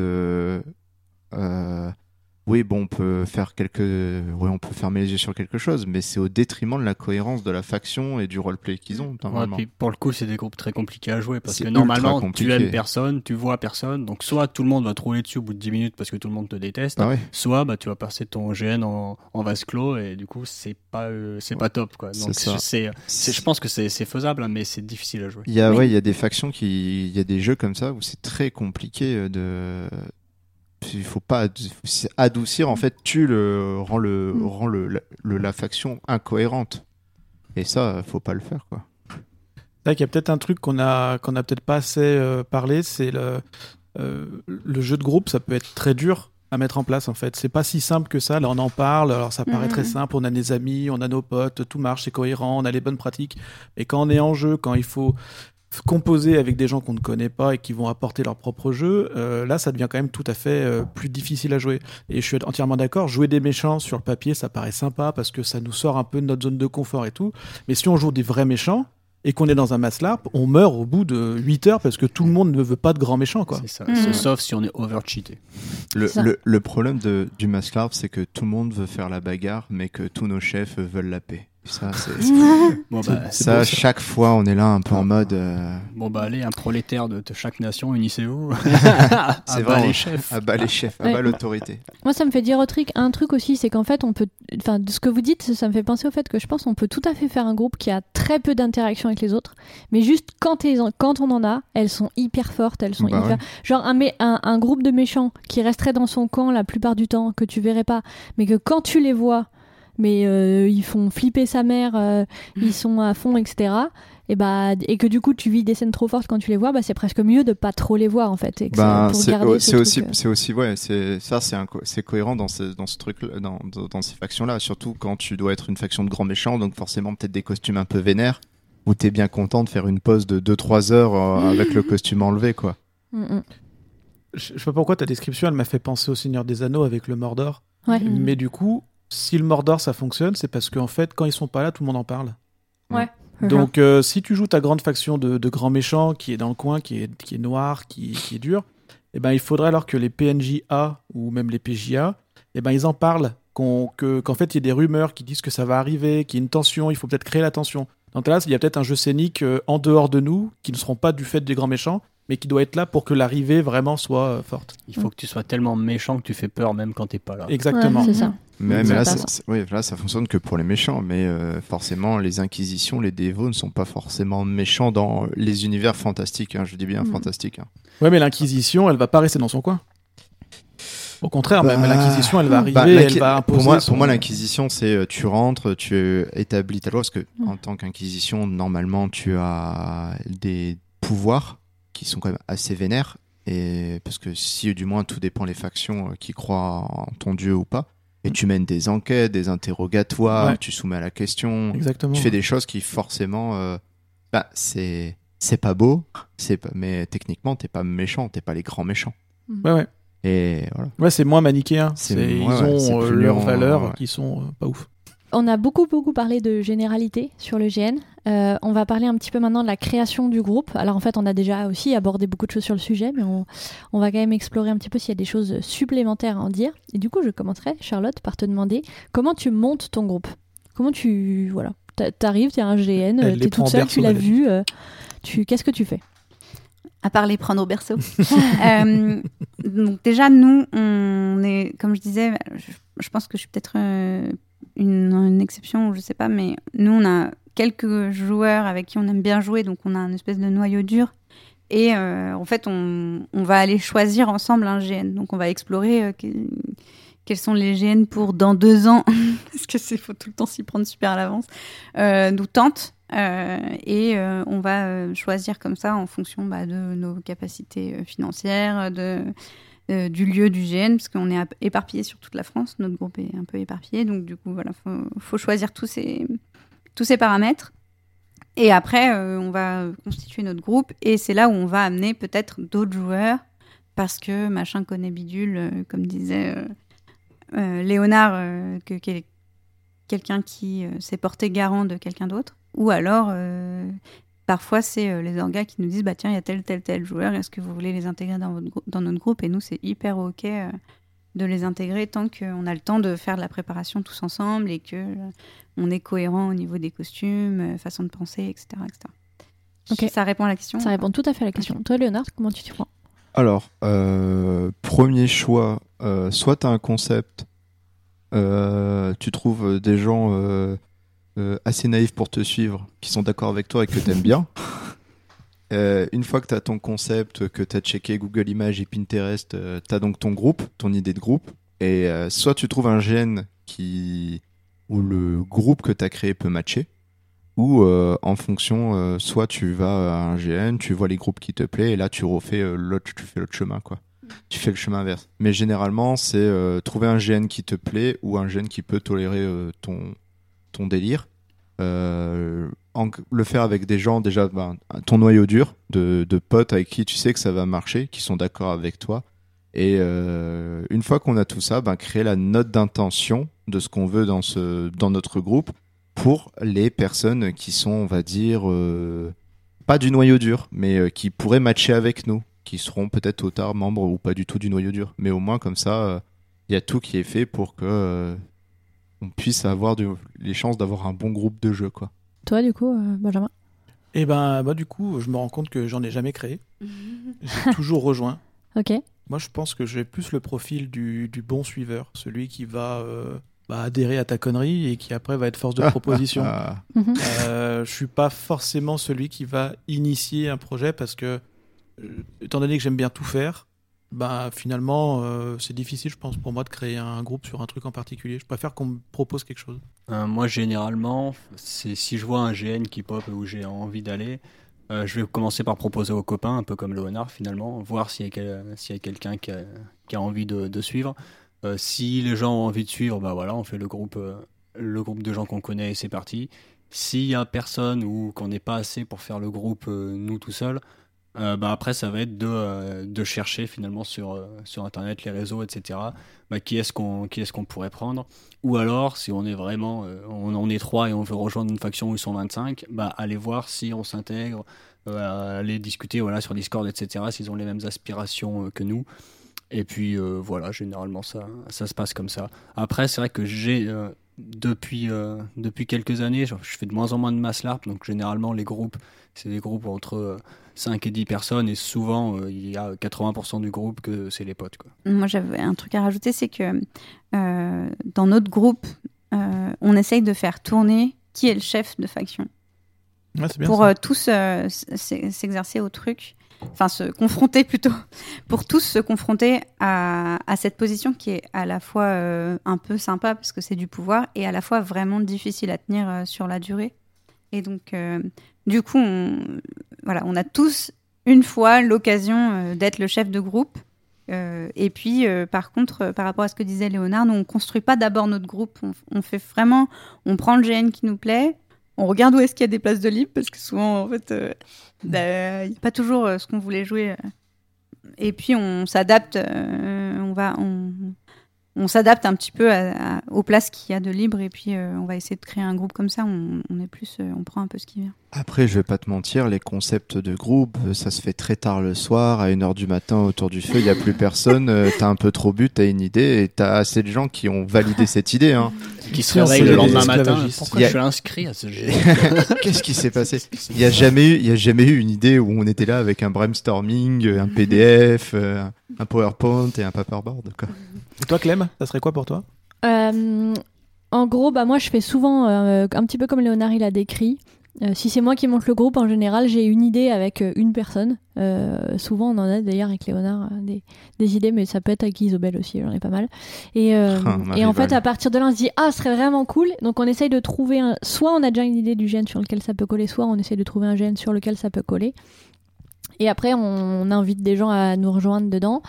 Mais, euh, mais après, ça, m'est déjà arrivé de, de, faire des groupes. Euh, alors, du coup, j'en étais pas à l'origine, origine, on va dire. Mais euh, de, c'est plus. typiquement, quand j'étais à Candoria, je faisais partie d'une, d'une faction dans laquelle il y a plein de petites factions. Parce que je faisais partie des neuf voiles pour ceux qui connaissent. Et du coup, par exemple, à un moment, on a voulu, il y avait une voile qui était présente dans le BG, mais où on n'avait pas encore monté. On était plusieurs sans se connaître à euh, vouloir euh, faire cette voile-là. Et du coup, bah, euh, les, la, comment dire, personne qui gère un peu notre, les neuf voiles, elle a dit, bah, en fait, vous, vous avez tous envie de faire la Guinédé, donc allez-y. Et puis du coup, on se connaissait pas et on s'est connus comme ça. Quoi. Donc ça peut être quelqu'un d'autre, qui, enfin celle-là, c'était quelqu'un d'autre qui est venu créer le groupe, qui faisait même pas partie du groupe au final. C'était bien cool. Du coup, de ce que tu disais, ça peut t'arriver de créer un groupe sans avoir un GN du ah ça c'est un groupe cool et on va voir si on peut ah ouais c'est alors que moi généralement je vois pop un GN je regarde les groupes je... ah ce groupe a l'air cool j'ai envie de le jouer euh, genre, genre avec Isobel on a plein de concepts de trucs qu'on veut mettre un jour. Et puis des fois on fait ah mais c'est le GN pour faire ça exactement. Et je pense que ça ça c'est des on va dire des entre guillemets fantasmes des concepts de, tu rêverais tellement de voir en GN et tu vois que ça arrive jamais et tu dis mm. Bah, j'ai envie, ben, je mm. prends le lead là-dessus, et puis tu te le crées, tu te mm. l'imagines dans la tête, et comme elle a dit, si ça match, bah, tu le fais. quoi. Clairement, nous, on est en train de se motiver pour un groupe de PNJ euh, brigands pour que plus aucune route de GN ne soit sûre désormais. chaque fois que tu balades seul quelque part, tu es sûr d'être détroussé, voire blessé. C'est ça. Euh, est-ce que vous, ça vous déjà arrivé que, qu'un groupe se crée pendant le jeu, euh, d'une façon ou d'une autre? Ouais, moi ça m'était arrivé sur un, GN où on, était tout un groupe, mais on a vachement bien matché avec des gens avec qui on avait un peu d'interaction.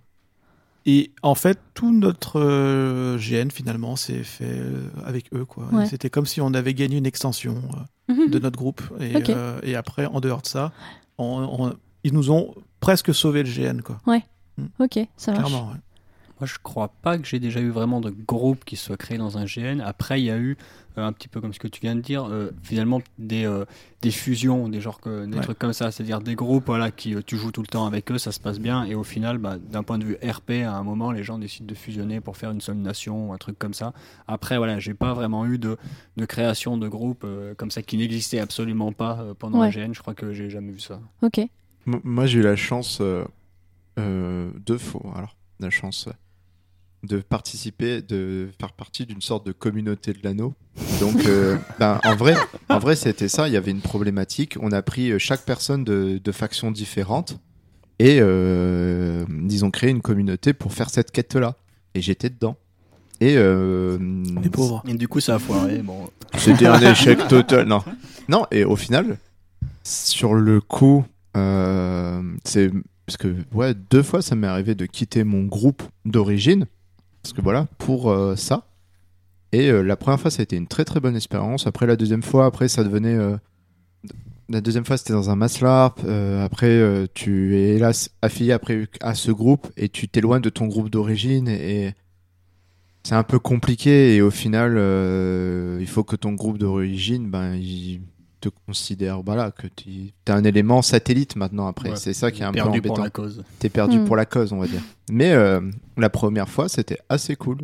C'était vraiment très communauté, quoi. Et j'avais l'impression de vivre quelque chose euh, de nouveau et plutôt sympa. Ok. Charlotte, toi Moi, ça m'est surtout arrivé quand j'ai- je faisais des rôles euh, de magicienne ou de sorcière, parce que j'ai eu ma période magicienne-sorcière. Et, euh, On t'en veut pas, mais et souvent, euh, bah, les mages entre eux, euh, bah voilà quoi.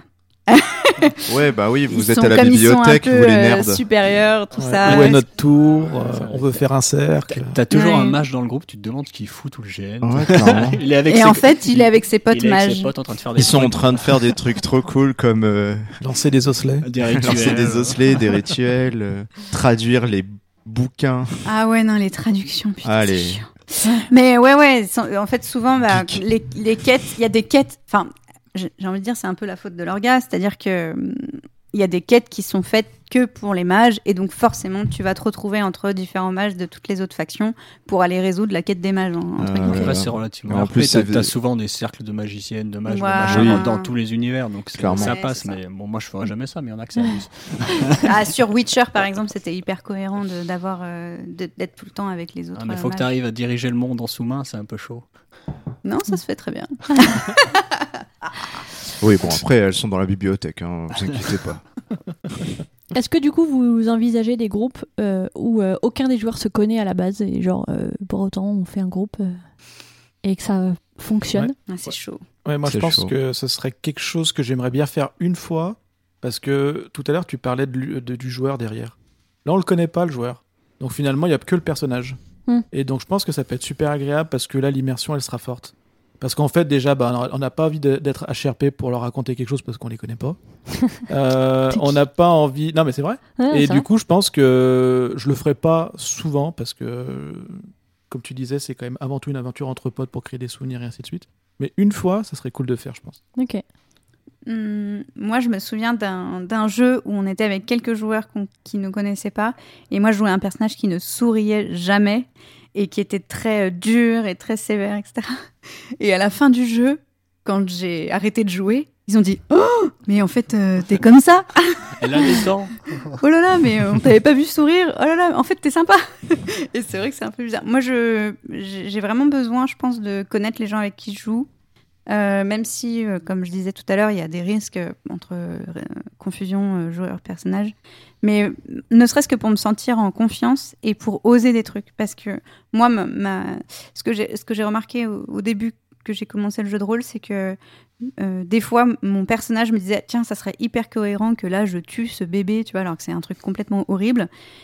Mais je le fais pas parce que c'est tr- c'est trop horrible et du coup, j'ose pas le faire parce que je connais pas les gens autour, je connais pas comment ils vont ré- réagir, je sais, je suis pas en sécurité pour aller oser euh, faire des trucs de fou. Donc là, j'ai cité un exemple très extrême, mais, mais c'est vraiment ça. Alors que maintenant que je sais que les autres joueurs, ils savent que euh, je fais des choses pour le jeu, etc., bah, je peux vraiment aller très loin dans l'interprétation et moi vivre des choses vraiment très fortes et aller au bout de, de mon concept de personnage. Tu t'imagines quand même les gens qui doivent dire c'est quoi Sharpé Podcast? Ils mettent le podcast, ils disent attends, je scrolle un peu pour voir ce qui se passe et donc je devais tuer ce bébé.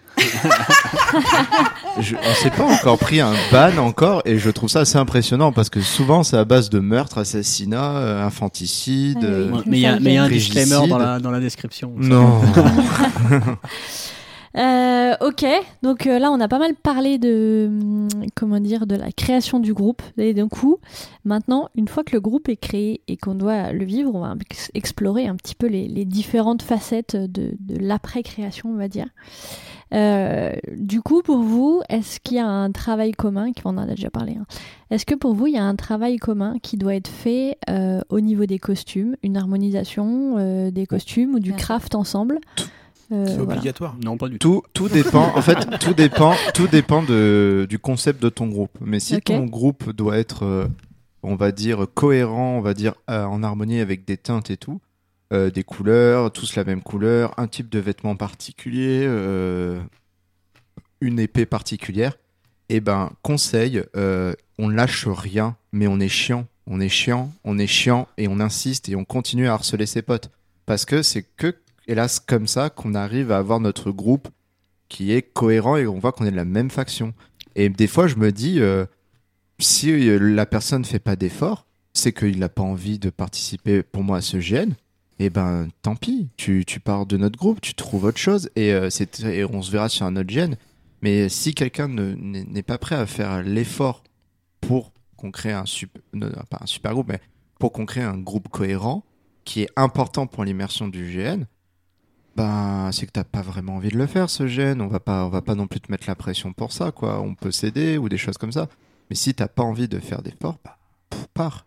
Ça, non, mais en fait, nous, ça nous, c'est une charge mentale de moins. C'est une charge mentale de moins à supporter Mhm. pendant l'événement. Et si c'est ton pote et en plus t'as une charge mentale et que t'as, on va dire, euh, la haine contre lui, euh, autant de suite dire euh, non, mais pas c'est et c'est pas parce que je, tu- je le déteste après. hein. C'est en mode non, ben t'étais pas chaud pour ce gène là, comme tout le monde, t'as des gènes qui te plaisent, des gènes qui te plaisent pas. C'est pas grave, on reste potes et on se voit sur un autre gène. Mais euh, ne laisse pas euh, envenimer les choses, quoi. Charlotte? Bah, je me croyais exigeante, mais en fait, ça va. Moi, le, moi, le chiffon, hein, c'est très important. moi, Nous, euh, costume, le chiffon, c'est costume, c'est très important. Ouais, Alors, moi, je suis d'accord, le costume, c'est important. Nous, ce- nous la priorité qu'on met, c'est sur euh, les interactions de nos personnages. C'est-à-dire que nous, on passe beaucoup de temps à se créer un passé commun. Dire, ah, euh, toi, euh, t'es arrivé dans le village il y a quelle année ok, donc on va dire qu'on était amis d'enfance, ou alors ah, on va dire que quand on était enfant, on se jetait des pierres parce qu'on pouvait pas se blairer, et puis que finalement, par la force des choses, on a dû travailler ensemble. Enfin, voilà, on se crée du lien, du lien, du lien, du lien. Et sous- tu, on va dire, tu allez. réponds à la question d'après. Quid, Ah, merde. quid des costumes Et, et du coup, les, les costumes, bien sûr, important. Mais euh, voilà, il y a peut-être 50% euh, des liens qu'on s'est créés euh, quand on prépare le jeu, etc., euh, euh, qui vont peut-être pas se jouer. euh, je pense à, euh, bah, finalement, euh, la personne avec qui tu es ami d'enfance, elle a plein de quêtes à faire d'un côté du jeu et finalement, vous allez pas trop jouer ensemble. Et bah, c'est pas très grave, en fait. mais il y a plein de liens qui, servent pendant le GN et qui, et permettent de s'appuyer. Donc, nous, vraiment, on construit le jeu par notre historique commun, en fait. C'est vraiment ce qui est le plus important. Et Ok. après, Est-ce que tu fais des tabards communs maintenant? Alors par contre, il y a un truc qu'on a fait à un moment, c'était intéressant. On devait faire des magistrats sur un sur un jeu, mais le l'orga il disait mais non mais moi euh, c'est pas cohérent que les magistrats se connaissent.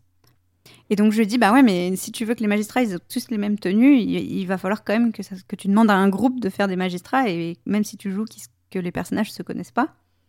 Et euh, du coup, on a cousu euh, les mêmes costumes pour, tout, pour tous, les, tous les joueurs de groupe et on était vraiment super identifiables en, en tant que magistrat, même si on était censé pas se connaître. Donc on se connaissait en tant que joueur, on, on avait entendu parler de réputation euh, du personnage de l'autre, etc. Mhm. On n'a pas croisé nos BG pour la première fois en fait, mais on avait, euh, on avait une, une, identité visuelle et comme en plus on était censé être très respecté parce que la magistrature c'est celle qui régit tout dans le jeu, bah, on- du coup ça, on a vraiment pu euh, le jouer ça. Je pense qu'il faut avoir en tête que quand on crée des costumes dans un groupe, euh, pour avoir une, identi- une identité visuelle, c'est il faut comprendre aussi que c'est une aide de jeu pour les autres joueurs. Parce que quand on est euh, 400 à jouer euh, sur un même terrain euh, pendant euh, X temps, tu peux pas euh, savoir qui est qui euh, comme ça d'un simple coup d'œil. S'il n'y a pas une, euh, une identité visuelle qui est là pour t'aider, bah, c'est super compliqué de savoir qui est qui.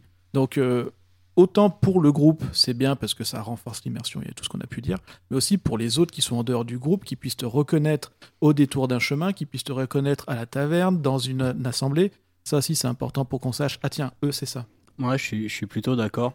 Je trouve que c'est vraiment très important. Après, moi, je suis pas forcément fan du truc genre tout le monde aura le même tabac, etc. Mhm. Je trouve que c'est encore plus classe si tu arrives à reconnaître que tu es du groupe et que t'es pas tout à fait habillé pareil. Ouais. Mais bon, après, ça, après ça. ça, c'est Ouais. du détail. Mais c'est vrai que pour moi, c'est vraiment l'aspect essentiel de la création du groupe. C'est euh, qu'on arrive à se trouver une identité commune, en fait. Et euh, forcément, donc, du point de vue du RP, mais aussi, de mon point de vue, surtout de- du point de vue visuel. Mm. Euh, comme tu disais, c'est très important déjà pour les autres groupes, pour qu'on et, et simplement en fait pour pouvoir exister en tant que groupe. On a tous déjà croisé des groupes où les mecs ils étaient toutes les couleurs, tu savais jamais qui c'était, Ouais. et au bout d'un moment, bah, tu même plus envie d'avoir des interactions avec, puisque tu comprends rien, tu sais jamais euh, chez qui ils sont. Donc Mm. pour moi, c'est vraiment, Mais- c'est vraiment essentiel de, se, de bien se caler là-dessus, de se dire bon, notre schéma de couleur c'est ça, ça, ça, on peut dévier un peu de ce côté, de ce côté, mais euh, faites gaffe, faut vraiment qu'on nous reconnaisse au premier coup d'œil. Je rebondis grave sur ce que tu veux dire parce que euh, le fait qu'on ait le même schéma de couleur, c'est la simplicité. C'est-à-dire qu'on est tous rouge et noir, c'est facile parce qu'on est tous rouge et noir. Mais si on prend par exemple des mercenaires, ils n'ont aucune raison d'être tous rouge et noir. Mm. Mais par contre, ils auront une cohésion de mercenaires. Et ça, c'est là aussi, ça devient plus intéressant. C'est vrai qu'on n'est Mm. pas obligé de passer par les codes couleurs. Il y a plein de choses pour faire une cohésion. C'est ça, et c'est là où c'est un peu plus compliqué, mais où c'est plus classe si ça marche, de faire des groupes qui sont souvent dans des groupes tribaux, ce genre de trucs, où du coup, t'as pas vraiment de schéma de couleur, t'as pas vraiment de, de, de, de tabar ou quoi. Et t'as une esthétique. Mais voilà, et il faut que tu arrives à définir une esthétique commune, et si, si tu arrives à, à ce que ça marche, je trouve que c'est vraiment très, euh, c'est très puissant quoi, comme groupe. Mhm. Ouais, mais euh, pour re- rebondir là-dessus, euh, nous, là, ce qu'on avait fait cet été, c'était une sorte de compagnie pénale, donc des bagnards euh, qui, sont, qui ont été en relais de force dans une troupe. Donc, on avait. euh, donc, forcément, des bagnards n'ont pas l'équipement de chevalier, on peut pas tout savoir, ou de, de soldats. Donc, euh, on avait réinterprété l'équipement, chacun s'est adapté au standard couleur, avec euh, en majorité du jaune, du noir et du violet, et surtout le violet, une écharpe. C'était soit tu le mettais en bandoulière, soit tu le mettais en autour autour de la taille. Et on n'avait pas le même jaune différent, mais c'était crédible parce qu'on était des bagnards et qu'on pouvait pas avoir tous la même teinture, le même type de pantalon. Ça veut dire que visuellement on ressemblait à quelque chose de ouf.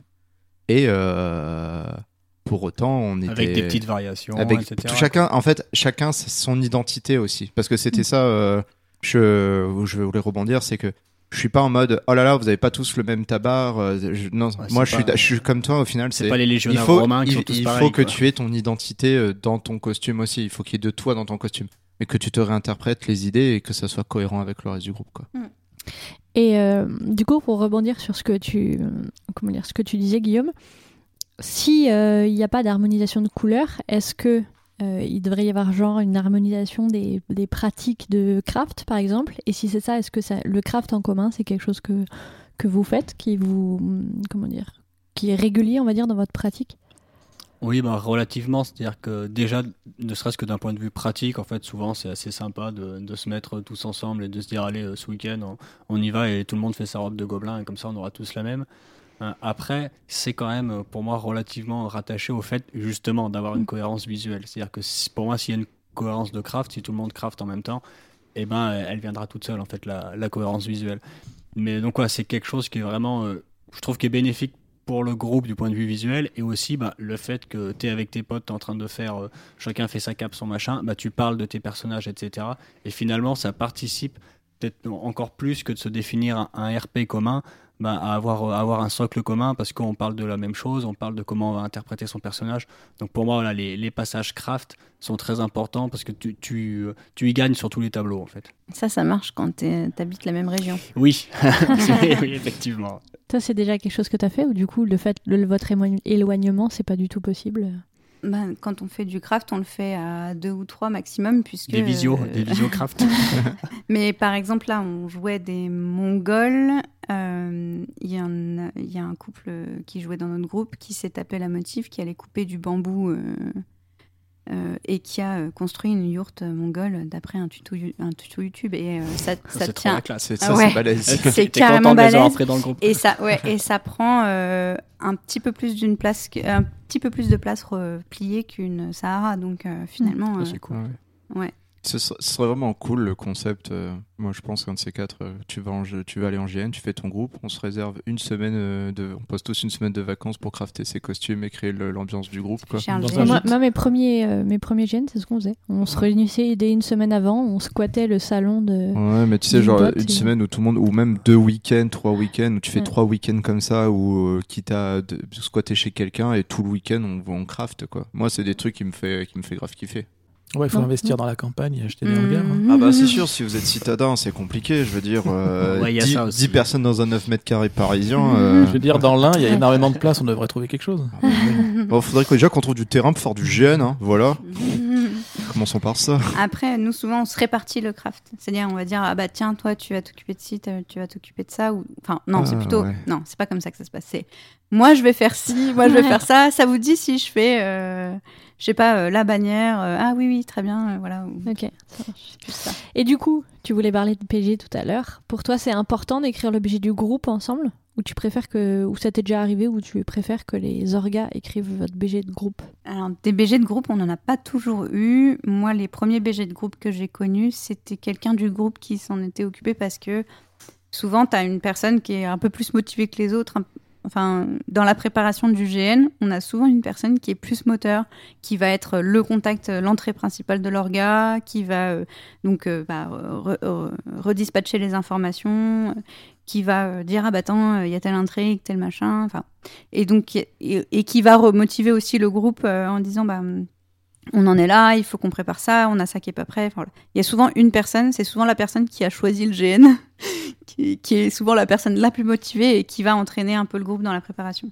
Donc euh, moi les premiers BG de groupe, je les ai connus donc écrits par des joueurs et euh, et bah là sur le dernier jeu c'était un BG de groupe écrit par leur gars et encore je sais pas trop ce que t'appelles BG de groupe mais euh, je, je te donne un exemple. Quand Ouais, je vous ai parlé de la Guinédé tout à l'heure, c'est total, c'est à 100% nous qui avons écrit le truc. Les orgas, ils ont juste validé à la fin. ouais. Mais du coup, on a écrit l'histoire, on a écrit la culture, on a écrit les comment dire les formes de politesse, euh, on a écrit euh, les traditions, les Non, ouais, ouais. ah oui, t'as raison. Donc à, à ce moment-là, si c'est ça le BG de groupe.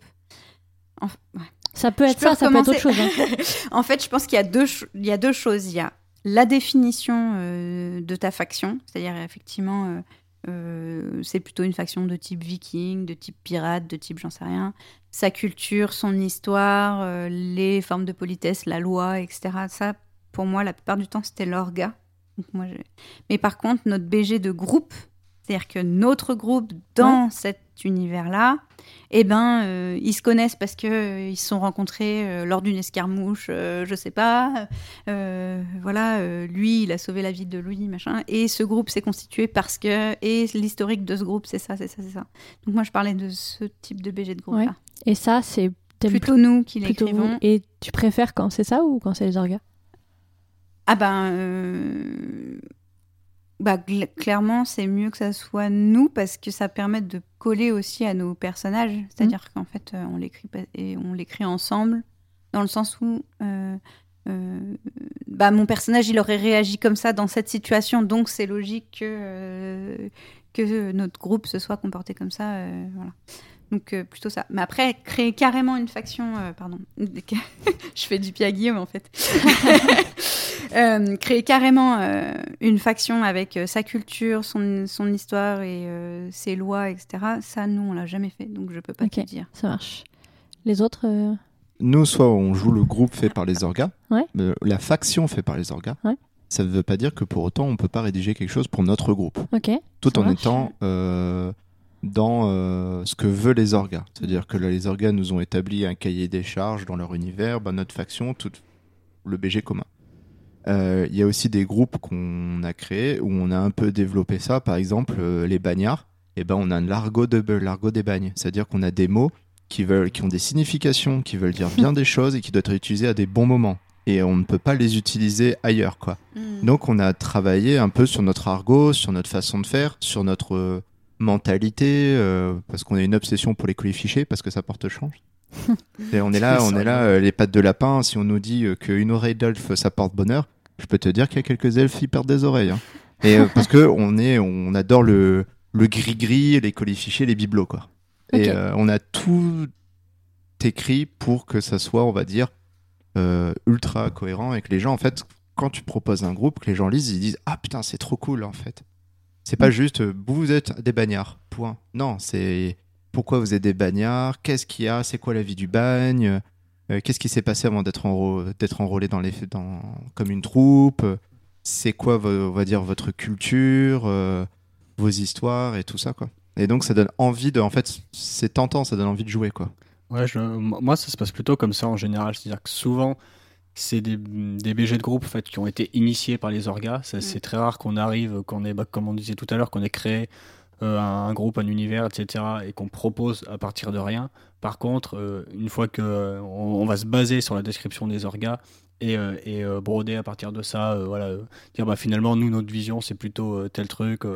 Enfin, voilà, on, on- on se base généralement quand même plutôt sur quelque chose euh, qui a été euh, proposé par les organes et après, bah, comme a dit euh, Léonard, hein, on, on va, on, va tortiller ça dans tous les sens, voilà, pour dire ah, bah, finalement, alors des fois on part beaucoup trop loin, les organes font non, mais c'est n'importe quoi.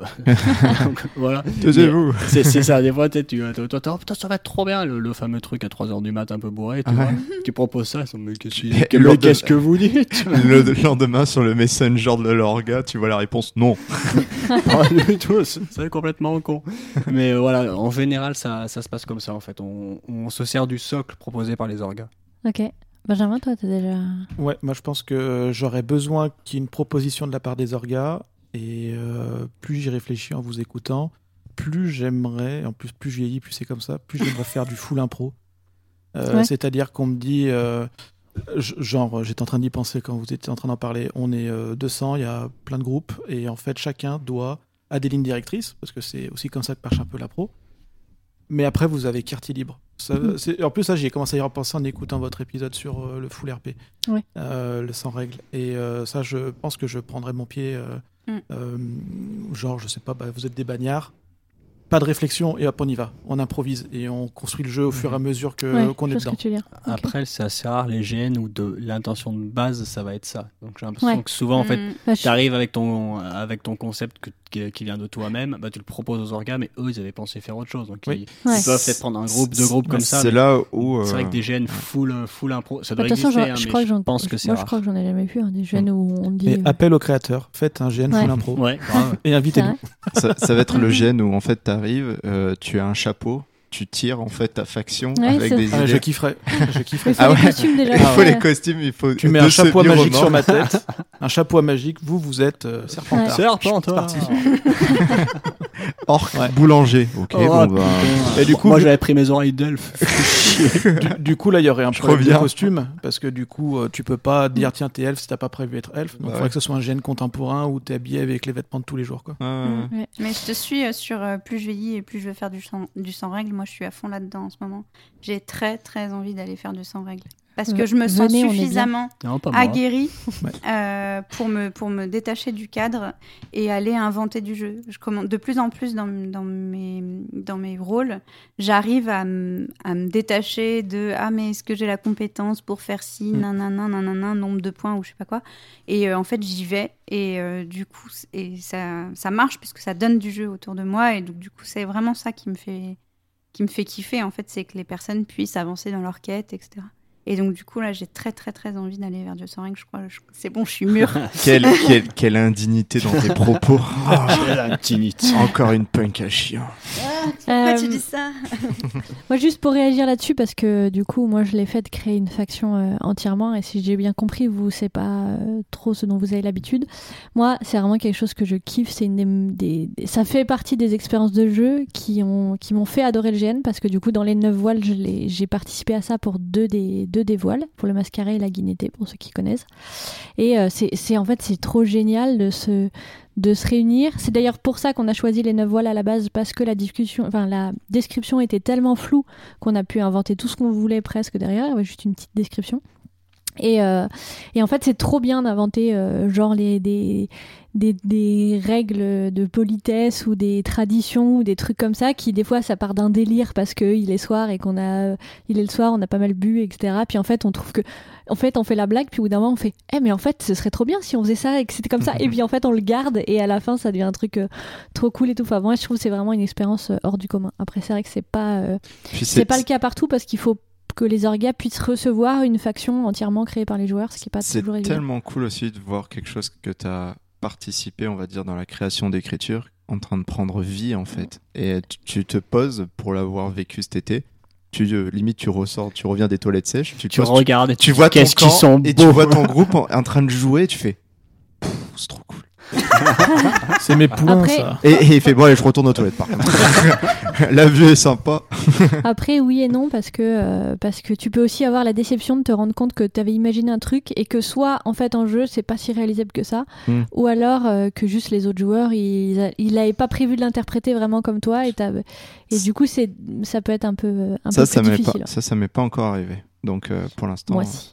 Mais du coup, pas yes. plaisant. mais du coup, Clem, si c'est une expérience que tu adores faire, euh, à quand, enfin, autant créer son GN. Je sais que tu l'as déjà fait, de toute façon. Ouais, j'ai mais, déjà euh, fait, ouais. mais finalement, parce que là, tu vas pouvoir euh, t'épanouir de fou. complètement. Mais tu vas. Alors, quand tu crées Benjamin, il est en GN, train d'influencer quelqu'un. Il fait ouais, ce serait bien qu'on fasse un GN f- sans règles. Dis-moi, Clémentine, ce serait bien que tu crées ton GN. Ça, Clémentine, du- Non, merci. mais clairement, clairement j'ai- j'aime beaucoup créer des gènes aussi pour ça, mais il y a une différence fondamentale entre euh, euh, le fait de créer juste une faction et le fait de créer un GN. C'est que tu C'est joues que pas. C'est que t'as pas le temps.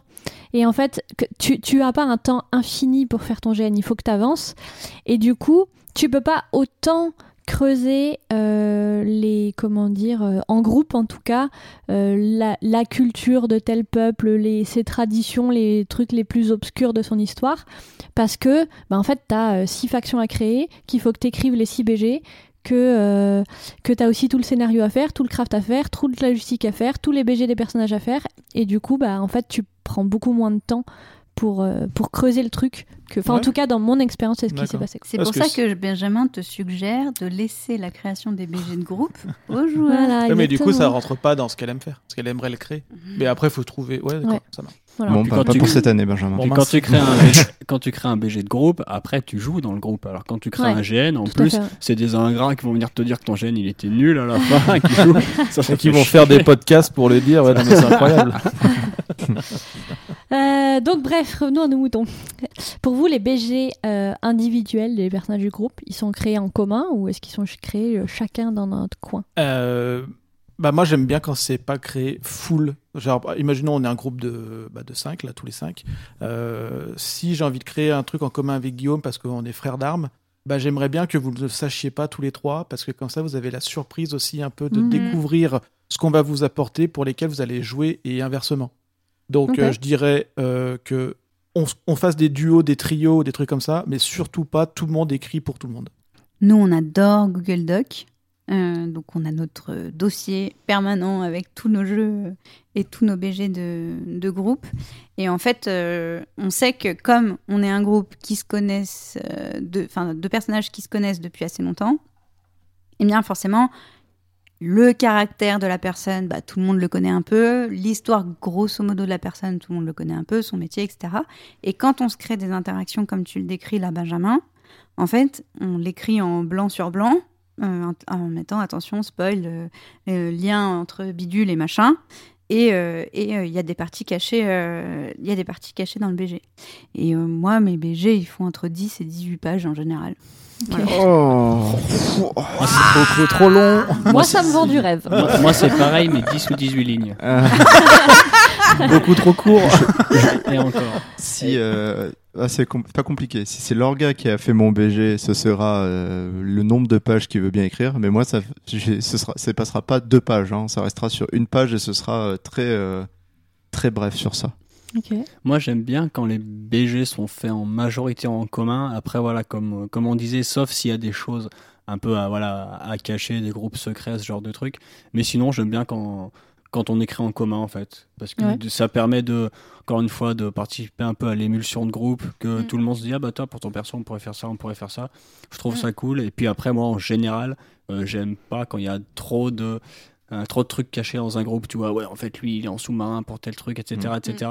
Après, moi, c'est totalement personnel, hein, mais j'aime pas trop ce genre de truc. Et voilà, je trouve que vraiment, quand tout le monde s'y met et tout le monde écrit le budget de tout le monde, ça, ça fait une dynamique de groupe euh, que j'aime bien. Ok. Juste pour préciser par rapport à ça, euh, moi je parle bien juste de la création des, des histoires des personnages, hein, vraiment des BG. Mhm. Ouais, Par ouais. contre, moi, c'est clair que euh, si on joue en groupe, c'est-à-dire que personne s'entretue. Parce que euh, déjà, il y a Mm. bien assez d'hostilité en dehors. Si en plus on doit se méfier des gens avec qui on joue, c'est même pas la peine d'y Mm. penser pour moi. Ne dort que d'une oreille. Ouais, voilà. Euh, et euh, j'ai l'impression qu'à un moment, tu parlais de la répartition des rôles. Et ça, effectivement, la répartition des rôles, j'aime bien la faire avec tout le monde pour que tout le monde soit content. Mais une fois que ça s'est fait et qu'on écrit l'histoire de, de nos, de nos personnages, bah, j'ai envie d'avoir de la surprise. J'ai envie, par exemple, si je joue avec toi, tu, bah, tu me fasses des surprises. Voilà, un petit cadeau. euh, Mm. Ah, En fait, ouais, voilà, moi, moi j'aime bien. euh, je suis un peu, moi, je suis exactement comme toi, Benjamin. C'est-à-dire que euh, dans notre groupe, euh, c'est d'abord, ça part d'abord d'une discussion. Bah, ok, on va jouer telle faction. C'est une faction qui réfléchit comme ci, comme ça, comme ça. La place des femmes, la place, enfin voilà, qui, Mhm. l'univers en gros. Qui veut prendre quoi comme type de personnage Donc ça, on se, on se répartit un peu les rôles, histoire d'avoir une faction un peu équilibrée. On n'en a pas vraiment parlé, mais le jeu en groupe, souvent, on va rechercher. Euh, sans faire euh, de l'optimisation, puisque ben, maintenant on en fait de moins en moins, mais euh, c'est vrai qu'on va rechercher à équilibrer un, un peu Ouais. le groupe, Mm. avoir quelqu'un euh, qui soit plutôt manuel, avoir quelqu'un qui soit plutôt combattant, avoir quelqu'un qui soit plutôt, etc. Enfin, etc., on a etc. cinq mages et pas de médecin. Après, ça dépend de ce que tu vois. Nous, Mais- Genre, nous, jouer orc, on n'a jamais optimisé quoi que ce soit. Non, on a tout mis dans ce qu'on appelle la force brute.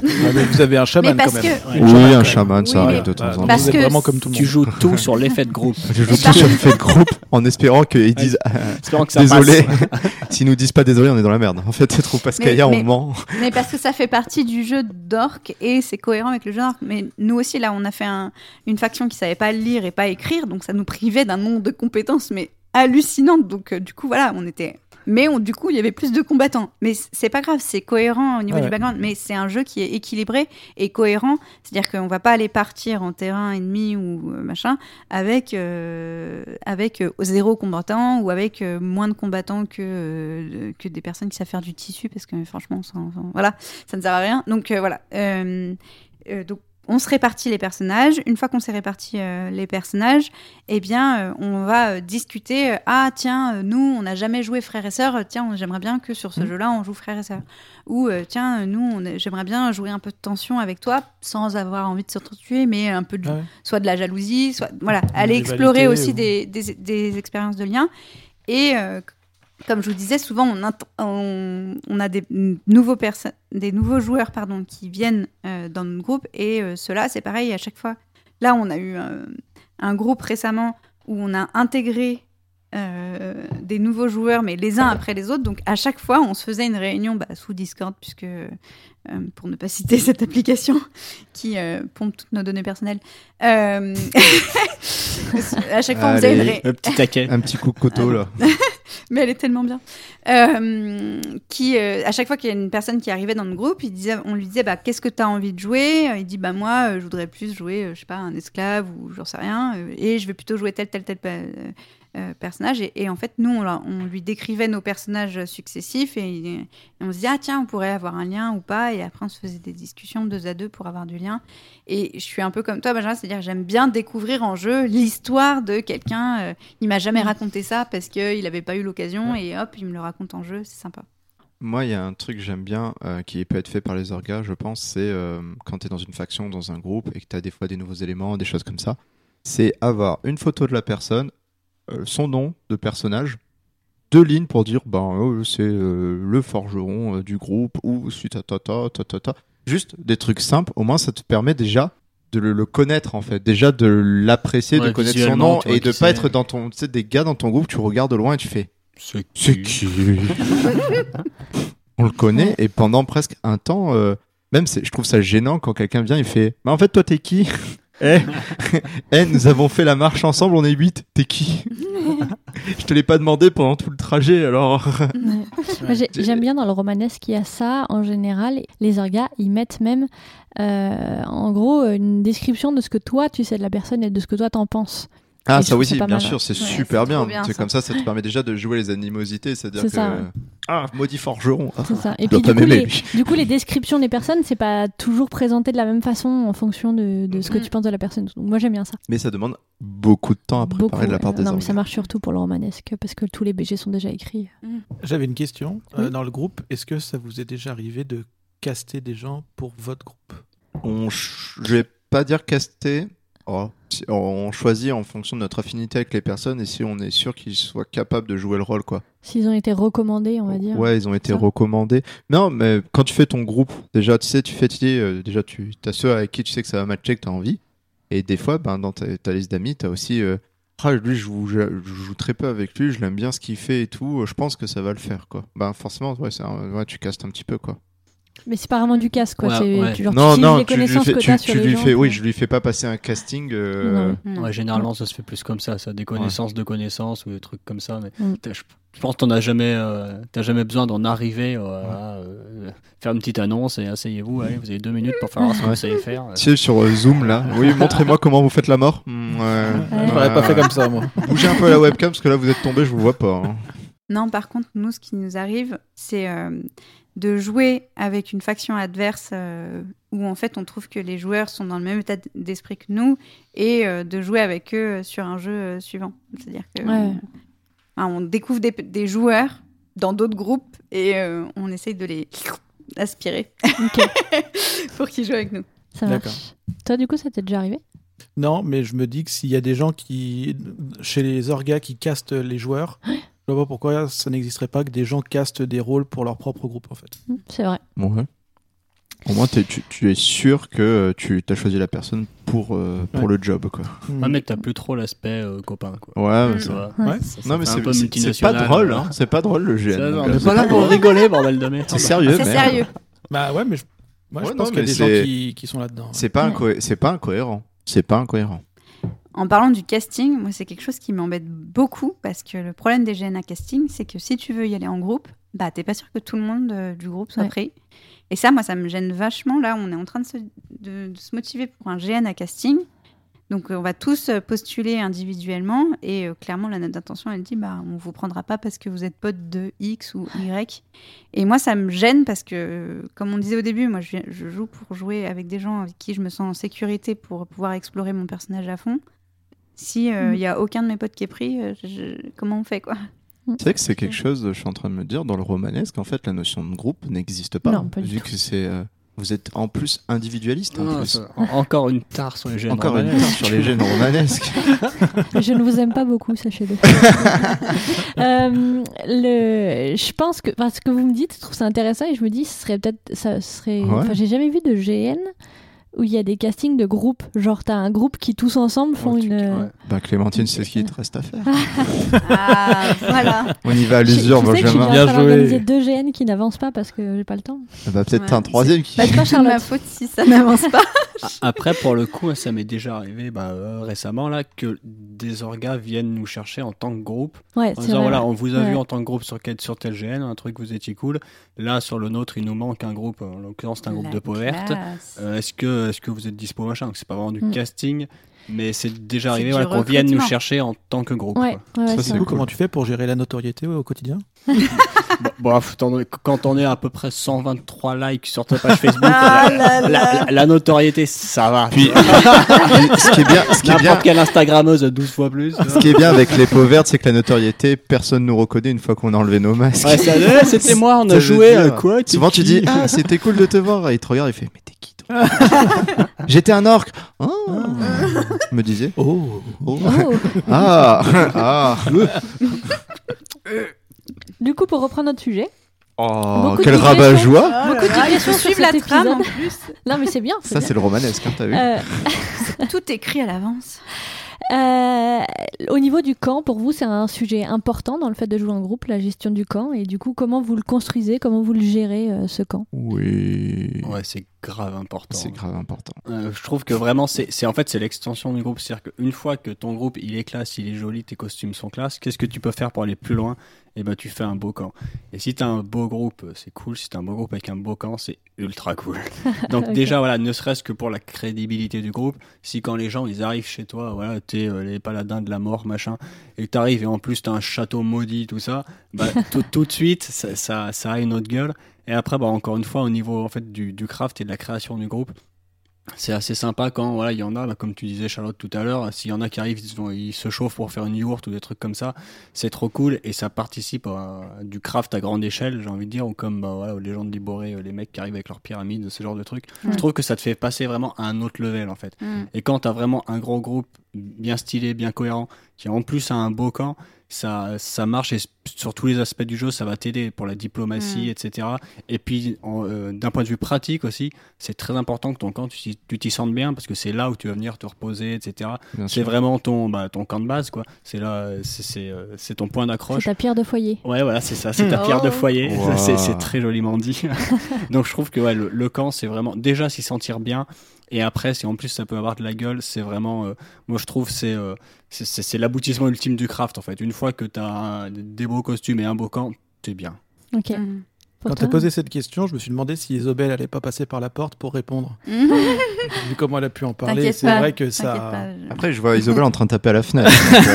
donc, euh, je me dis que peut-être. c'est trop important pour l'immersion. Enfin, c'est pour être ton personnage, pour être ton groupe. euh, si, euh, je sais pas, moi, tu joues euh, des, bar- euh, des, ouais, des barbares et que tu es dans un euh, fort euh, super propre et tout, bah, c'est incohérent possible. Mhm. Euh, il faut qu'il y ait quelque chose qui soit lié. Alors, c'est compliqué. Ça demande beaucoup de travail, ça Mhm. demande de l'argent, ça demande d'avoir des véhicules utilitaires pour pouvoir Mhm. ramener tout ce bordel. C'est surtout Donc euh, C'est un logistique. quand même. Ouais, c'est une logistique qui est quand même très forte. Euh, pour euh, certains gènes, on a vu des mecs qui venaient avec des camions euh, 23 mètres cubes euh, avec- pour mettre tout leur barda. Ah bah, la pyramide. Hein. Oui, bah voilà, la pyramide exactement. Et donc du coup, bah c'est du pognon. Mais si on y arrive et s'il y a des gens motivés pour donner de leur temps et tout, c'est parfait. Mm. Ok. Euh, il faut, ouais, je vous rejoins, il faut voir déjà deux choses. Ce qui va être euh, la partie commune du camp, celle que tout le monde va utiliser. Où là, généralement, on se repose sur le fait qu'on a un pote, qui a un oncle, qui a une tonnelle à prêter. Donc, jusqu'à présent, on fait souvent ça parce que ben, euh, tu sais pas si ton groupe va durer, tu sais pas si le GN, euh, tu vas en refaire après. Généralement, tu pars sur comme ça. Et donc, ces parties communes, moi, euh, je trouve que c'est ultra important de les travailler, de mettre ben, de l'argent, de se les monter ensemble pour que ça soit cohérent en groupe. Après, tes de perso, ben, tu fais de ton mieux, hein, mais généralement, maintenant, je crois que tout le monde est un peu en Sahara. Quand j'ai vu en Maslarp, après la Mhm. Quechua, on peut la mettre derrière la Sahara. Mais bon, euh, un tissu blanc euh, sur la Quechua, ça peut. euh, Je sens Ça une peut. certaine réticence de Ah non, mais alors attention, je suis le, je suis pro- le premier à, à cracher dessus, hein, c'est pas le problème. Pour une fois que Léonard Pas- était Pensez tolérant. pas que je suis bienveillant non plus. Attendez quand même les cocos. Euh, non, non, c'est. euh, Mais il y a une partie commune qui doit être installée pour le bien, euh, le bien du groupe.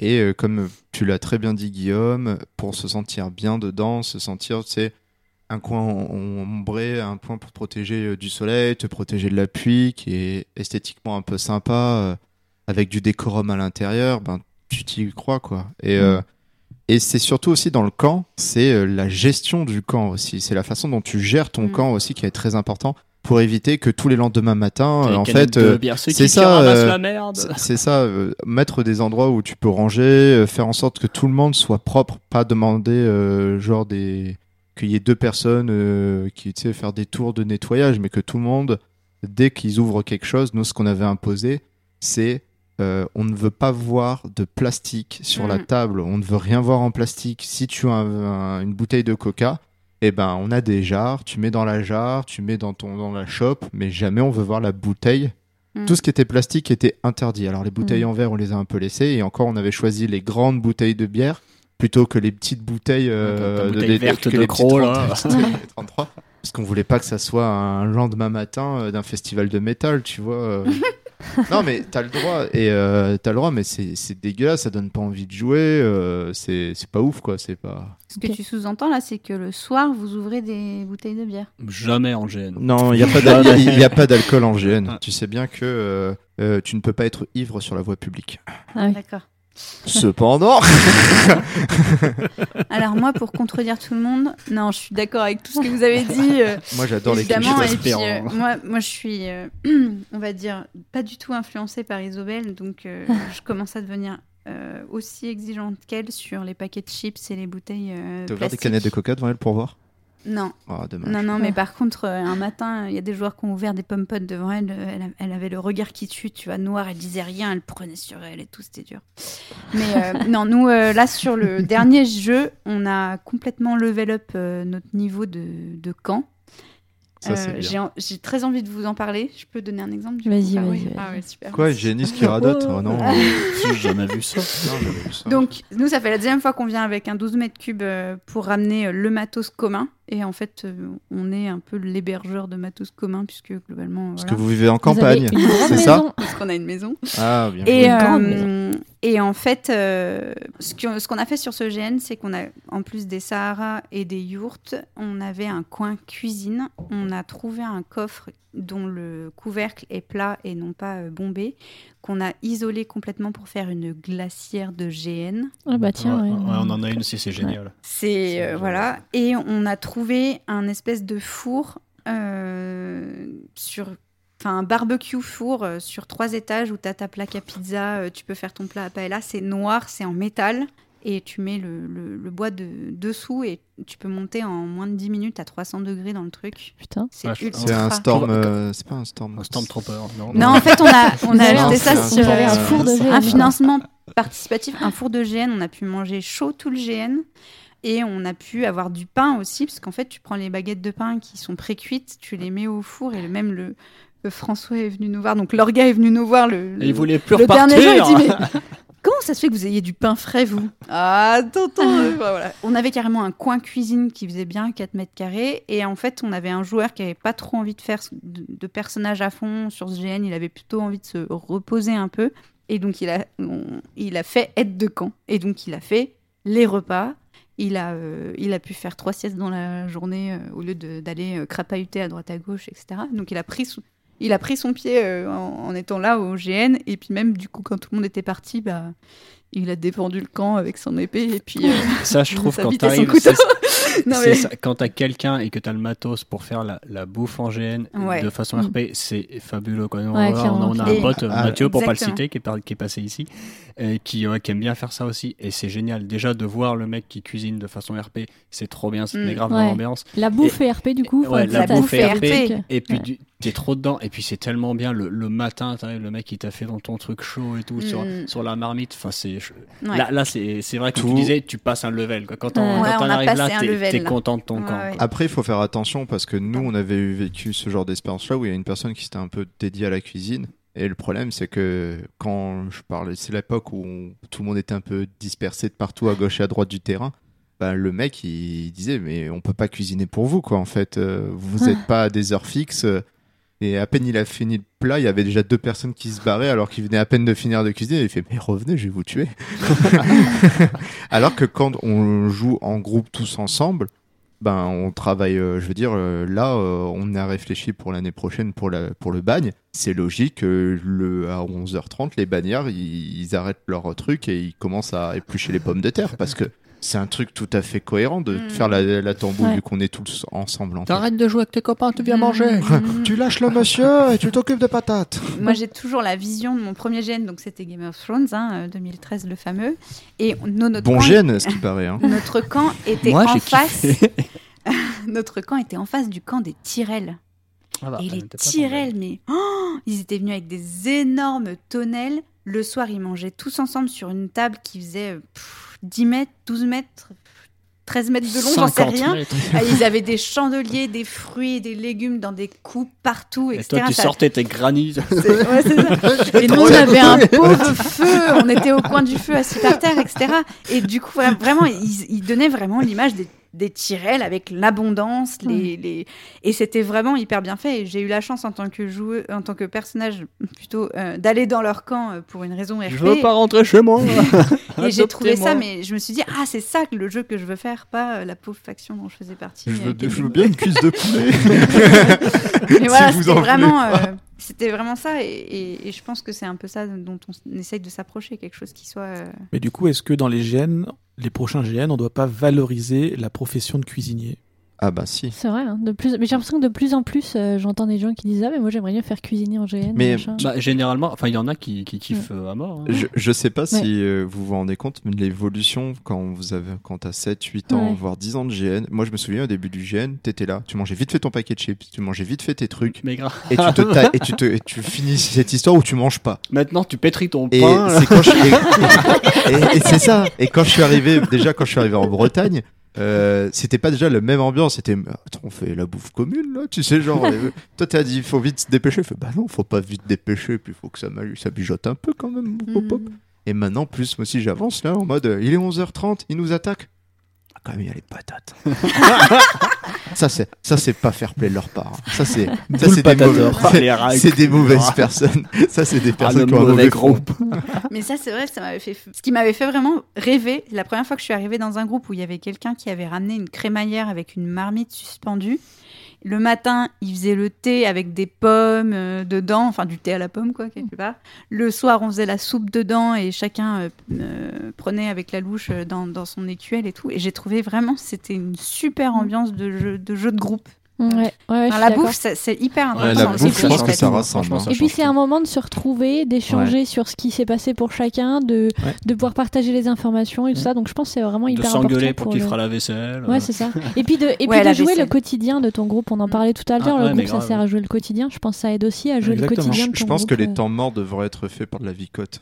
Ouais. Sur ça, euh, Bah oui. euh, le fait de pouvoir faire de la vicote dans ton camp. Et puis, si on regarde bien un peu l'univers du cinéma, si on regarde bien un peu les livres qu'on peut lire, enfin, regarder les livres, c'est un peu con, mais euh, les moments où on mange, c'est des moments de RP euh, forts, en fait. C'est toujours Ouais, des endroits où il y a des Ouais. révélations, c'est toujours des endroits où il y a des partages d'informations, comme tu viens de dire, et tout ça. Où il y a les bonnes Donc, histoires. Donc, euh, avoir un bon moment de repas.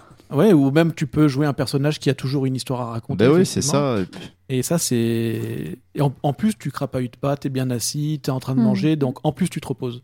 Ouais, Ouais. puis le fait, toi, si t'as euh, ton assiette et tes couverts MED, etc., enfin MED ou en tout cas euh, adapté au GN, et ben c'est ça crée, tu ça fait quelque chose que, qui est RP et que t'avais pas spécialement, t'y avais pas pensé avant, Ouais. euh, avant que ça te Mm. tombe dessus, quoi. Et là, moi, je suis en train de bouffer mon gigot et en fait, c'est trop cool, quoi. c'est ça. J'ai trop l'impression d'être immergé dans le fait que je mange et, ça. et créer de la profondeur. Tu sais, euh, tu manges ton truc et tu, euh, tu interpelles un de, un de tes camarades et tu fais Eh, Tu te souviens, euh, Ouais. il y a six mois, quand c'était ça, ta, ta, ta, et ça donne encore plus de profondeur Ouais, au ouais, jeu. Et donc, c'est assez chouette. Mais ça peut être aussi, on vient de se prendre une branlée en combat, euh, tout le monde a, est miné. de tout le monde bonne bière, là. Non mais tout le monde est miné et en fait t'as euh, huit personnes autour de la marmite qui dépriment et en fait euh, finalement de manger ben euh, tu dis bah écoute c'est pas grave la prochaine fois on y arrivera et finalement bah ça peut donner des scènes euh, tristes. euh.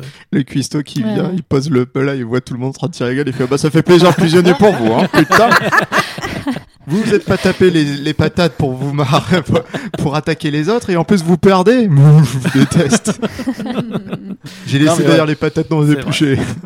Et ça serait marrant aussi de savoir si la, la bouffe est aussi importante si dans un gène en Angleterre, en Allemagne, en Ouais. Pologne. La bouffe euh. en Angleterre. Ah mais justement parce qu'en France c'est Si, super alors, important. J'ai entendu, Clairement, j'ai alors- entendu des rhumes. Moi, le, le gène que j'ai fait en Angleterre, j'en ai déjà beaucoup parlé, il était trop bien. Euh, les... En fait, il y avait deux types, on va dire, de... de cas. Il y avait les équipages qui mangeaient en groupe et du coup, c'était le moment où ils, s- ils se retrouvaient avec leur équipage, etc. Mais il y avait aussi euh, des personnes, en fait, honnêtement, surtout des Français, qui mangeaient hors jeu quelque part parce que le... en Angleterre, il y avait rien d'hors jeu, zéro truc. Donc, nous, on venait souvent, on n'avait pas forcément la possibilité de ramener des marmites ou des trucs comme ça, donc on avait souvent on achetait de la bouffe au supermarché du coin euh, avant d'y aller, et du coup, quand c'est ça, on mangeait euh, hors jeu. euh, Parce que du coup vous avez un tente, défaut de matériel parce que c'était en dehors de, de la je, France. je pense que ça joue. Je pense qu'il y a aussi la culture française qui fait que c'était pas la priorité de tout le monde d'avoir des, Mm. de la bouffe roleplay. Et euh, la marmite ah sur le ferry. voilà. euh, Mais c'était vraiment un. Enfin, moi, de mon souvenir, c'était vraiment un moment euh, beaucoup plus down dans le jeu, le moment où tout le monde allait manger, parce que tout le monde était entre eux, et puis euh, et voilà. Donc. Après, il y a les GN où la bouffe est prévue par l'organisation. Ouais. Et moi, en fait, plus ça va et moins j'aime ça parce que les gens des font fois, la c'est- queue des fois, avec c'est leurs des vrais os. Ouais. traquenards. hein. C'est Ouais. vrai. Ça, je suis d'accord Avec avec tes carottes râpées que t'as payé 8 euros. euh, Ouais, je- enfin, Puis- Des fois, c'est bien, hein, des mais fois, des la, fois, la bouffe est imposée. Je veux dire, les orgas, ils prévoient la bouffe pour la totalité c'est- des c'est dans le or- PAF, des- euh. Voilà, c'est dans la PAF parce que c'est des petits gènes, etc. Et en fait, tu te retrouves au moment de manger à faire la queue avec ton ennemi juré devant, mais tu vas pas l'attaquer parce que bon, tu vois. Enfin, Ouais. Ouais, ouais. Des fois, il y a des discussions RP qui se créent, mais je trouve que ça casse tellement le jeu. En fait, moi, finalement, moi, j'aime Mm. plus trop euh, les gènes ou t'es obligé euh, de marcher avec ta gamelle, remplir ta gamelle. En plus, donc tu dois t'équiper avec tes armes parce que ça veut pas dire pour autant que Ouais. tu sors du jeu. Et C'est pas logique, je veux dire. euh, Ouais. Il y a juste. Après, ça, Ouais, ça, pardon. ça peut être. euh, ça peut amener des trucs intéressants parce que tu vois par exemple sur le gène sur lequel euh, sur lequel j'ai été orga, il y avait besoin de tickets de rationnement pour pouvoir avoir la bouffe. Et il y avait un groupe qui en avait pas à un moment. Et en fait, Ils sont morts de En fait, ils se sont pas fait chier parce que en fait, c'était des cannibales. Ils étaient en mode, mais je m'en fous de vos tickets de rationnement. Et du coup, ils nous ont demandé si c'était possible de le faire, euh, de le faire roleplay, quoi. Et euh, du coup, on leur a filé un PNJ. Et du coup, ils ont étalé le PNJ sur la table et ils ont fait genre, ils bouffaient ses entrailles. Et du coup, c'était genre choquant. Il y avait tout le monde autour qui jouait le fait d'être euh, trop choqué de d'avoir des euh, d'avoir un cannibale qui est enfin, un mec qui est en train de se faire bouffer sur la table d'à côté, quoi. Et donc, le Et du coup, il ça- cachait des, des cuisses de poulet. euh, du coup, Il avait, les, il avait les sneakers dans le t-shirt. et- Mais du coup, c'était quand même. euh, Enfin voilà, je Ouais, que ça peut quand même apporter du jeu, mais j'entends ce que tu dis pour. C'est euh, peut-être plus facile à faire des post-apo parce que effectivement moi les, les seuls exemples que j'ai où vraiment c'était c'était bien quoi toi ça, ça passait bien bah, c'était dans des post-apo aussi. euh. Ouais, c'est ça. Ça, en c'est fait c'est un peu plus facile pour le coup on était un genre de camp de réfugiés aussi et Ouais, là il y avait une espèce aussi, de ouais. cantine où t'allais retirer ta popote et tout pareil alors je sais plus exactement mais il fallait il fallait avoir des Il tickets fallait avoir les tickets de rationnement et on avait des. Du coup ça, passait bien quoi. Et le matin, on avait les distributions vu que c'était ben, les, les boîtes de bouffe américaine. de Ouais, les rations, milita- les rations de militaires. Donc, vu que c'était euh, des PNJ qui nous les amenaient, ils arrivaient, et tu te mettais en queue et tu recevais ta ration. Et vu que c'était voilà un corps réfugié, tout ça, c'était ultra cohérent, Ouais, c'était trop chouette. passait bien. Ouais. Sinon, il y avait un jeu, euh, c'était à l'Est, je crois, où il y avait carrément une, euh, une auberge. Et donc là, la bouffe était comprise, mais euh, tu devais payer avec l'argent de jeu pour pouvoir avoir ton plat. Euh, tu t'es fait piquer tout ton pognon voilà, par si des tu faisais piquer tout ton pognon, bah fallait que tu ailles mendier euh, quelqu'un qui voulait Ouais. bien te payer ton plat et tout. Et ça, c'était sympa. Et en fait, c'était une auberge, donc fallait s'asseoir à table. euh, et puis, tu avais un clan, un coin, pardon, euh, VIP euh, pour les personnalités, les gens plus riches qui pouvaient payer plus cher leur plat pour pouvoir avoir la- Ouais. le, le- le coin. Ouais, Parce ça, c'était RP. ça en jeu c'est bien nous- parce qu'après tu peux piquer la caisse de la taverne et t'es blindé de thunes. Ouais, c'est vrai. Ce qu'on avait fait nous euh, pour euh, comment dire euh, pour pallier à ça, c'est que euh, si jamais les gens n'avaient pas de ticket de rationnement, ils pouvaient quand même venir manger, mais dans une zone hors play, hors roleplay, qui était pas euh, faite pour être particulièrement sympa. Tu vois, c'est genre t'es pas, c'est pas en mode on s'en fout que tu bouffes pas, que tu puisses pas bouffer en jeu, mais bon, on va pas te laisser crever de faim. C'est un truc un peu comme ça. Je pense que c'est pas mal. Bref, on a beaucoup digressé. Qu'est-ce qu'on digresse dans cet épisode? C'est pas grave. Euh, du coup, sur place, euh, pendant le jeu, qu'est-ce que vous aimez avoir comme interaction avec les autres membres de votre groupe? Genre, euh, Guillaume, c'est quoi qui te. Moi, comme je disais un peu tout à l'heure, je, j'aime bien en fait quand tout le monde va dans le même sens. Je- j'aime pas du tout, et d'ailleurs maintenant je le mets euh, clairement dans mes demandes de, de BG, etc. pour les orgas. J'aime pas la trahison, les trucs comme ça, toi, vraiment, ça, vraiment ça me gonfle. Donc moi, j'aime, pas essayer d'enfler euh, mes petits camarades, tu vois. Et encore une fois, je pense que c'est aussi parce que, bon, déjà parce que c'est, euh, des rôles que je trouve chiants à jouer parce que il faut faire gaffe à pas se faire choper, etc. Donc ça me va pas trop. Et puis, euh, je pense que j'ai aussi le, comme on l'a dit, vu que c'est des potes, j'ai un peu l'impression de trahir un pote. Et du coup, ça, voilà, ça me va pas du tout. Après, euh, ça, ça, m'est arrivé que dans mon groupe, il y a des gens, il y a des potes qui me trahissent et c'est très bien passé. Mais moi, moi, j'y arrive pas. Donc, du coup, voilà, ce que j'aime bien, c'est vraiment, on est tous ensemble et on, on va dans, on va dans le même sens. Et un peu comme disait Léonard aussi, j'aime pas quand le groupe est partagé en plein de petites entités. J'aime bien quand le groupe, euh, quand, quand on, quand on bouge ensemble, quoi, on va Ouais. dire, tu vois. Voilà, quand, quand tout, quand tout le monde on y va, on arrive avec tout notre crew et que- qu'est-ce que c'est que ce bordel là Donc euh, et finalement ça. Après moi je fais souvent des euh, genre le, euh, le le soldat de base, tu vois, le, le, le petit le, le petit lieutenant, des trucs comme ça. Et du coup les interactions ça va surtout être euh, genre des toi des discussions de comptoir ou ce genre de trucs. Comme disait Léonard, Mm. Ah, ce, salopard de chef qui nous envoie à la guerre alors que nous ça fait chier machin. Enfin voilà. Mm. Et euh, c'est euh, relativement basique, on va dire, mais je trouve que ça. En fait, très vite, tu te, tu te sens vraiment pris dans un truc un peu historique, entre guillemets, tu vois. J'ai l'impression que de tout temps, dans toutes les nations, euh, il y a eu ce genre de, ce genre de truc. Et du coup, je trouve que tu rentres très vite dans ton personnage avec ce genre d'interaction. Et du coup, moi, s'il y a quelque chose que j'aimerais bien dans, dans l'interaction dans le camp, ça serait le, le small talk. Je trouve que Ouais. c'est dur à mettre en place, cette histoire. C'est-à-dire que si on est en dehors d'un GN, on est entre potes, on est en train de prendre un apéro, le small talk, il se fait facilement. On parle de l'actualité, on parle des choses comme ça. Mais quand on est dans un camp et que hum, on doit faire du small talk aussi, Ouais. eh ben, je trouve ça dur, mais je trouve que c'est super intéressant d'arriver à parler de façon légère avec son personnage et sur des sujets plus ou moins légers, mais que tout le monde arrive à le faire. Et je trouve ça super bien, je trouve ça super agréable comme moment. Ça marche? Euh, le conflit. J'aime bien quand il y a un peu de conflit entre, entre les membres. Ouais. Euh, parce qu'on Non. peut pas être d'accord sur euh, tout. Et euh, le fait qu'on peut, vu que c'est des potes, moi je le vois surtout dans la chance de pouvoir aller loin dans le conflit. Vraiment, euh, si je dois me prendre un coup de poing ou me prendre un coup de tête, ben, euh, je me le prends, quoi. Et pouvoir aller jusqu'à un tel niveau, quoi. Parce que ben, souvent je joue dans des groupes où ils ont des interactions qui ne sont pas du tout. euh, qui sont dures qui sont dans c'est des factions dures en termes d'interaction en RP euh, pas dures en termes d'inter pas voilà c'est des méchants souvent donc euh, ils ont pas un comportement et une étiquette propre à une faction de gentils en disant oh, excuse-moi et tout euh. si on doit s'attraper par le col on s'attrape par le col et j'aime bien ça j'aime bien quand il y a du conflit et j'aime surtout quand il y a le le, un feeling en fait, quand on est tous connectés à ce moment-là, c'est ces moments où on fait une action. Et tu n'as pas besoin de donner d'ordre, tu n'as pas besoin de dire ah il faut que tu fasses ça. Tout le monde a très bien compris dès le départ où tu allais, où tu allais en venir et comment ça allait se finir. Et donc au final il y a tout le monde qui a pris euh, pris place et c'est c'est quand on est connecté à ce moment-là c'est juste génial quoi. C'est vraiment trop cool. La fameuse alchimie. C'est ça cette alchimie. Et du coup, bon là on a pas mal parlé de, du coup du groupe euh, en général. On va un petit peu parler de votre euh, rapport un peu plus personnel euh, et vos, de, vos expériences en termes de gestion de groupe, même si on a déjà parlé beaucoup de votre expérience et de vos envies, mais on va aller sur des questions un peu plus précises. Euh, est-ce que ça te dérange d'avoir des solo players dans ton groupe ou est-ce que ça, ça influe ton jeu d'une façon ou d'une autre ou pas spécialement? Alors, ça dépend. Euh, moi, je sais que euh, il y a certaines personnes euh, qui préfèrent jouer un peu solo et qui aiment bien aller découvrir le reste du camp un peu tout seul, etc. Et, euh, et d'autres moins. Euh, globalement, je trouve que les, j'ai pas fait beaucoup de j'ai pas fait de jeu où le groupe reste tout le temps tout le temps en groupe. C'est-à-dire que euh, souvent, quand on joue des factions, bah, chacun a un peu une spécialité et euh, euh, l'explorateur va aller rejoindre la guilde des explorateurs, le financier va rejoindre la guilde des financiers, etc. Donc, il y a toujours un peu de jeu solo parmi, parmi le groupe.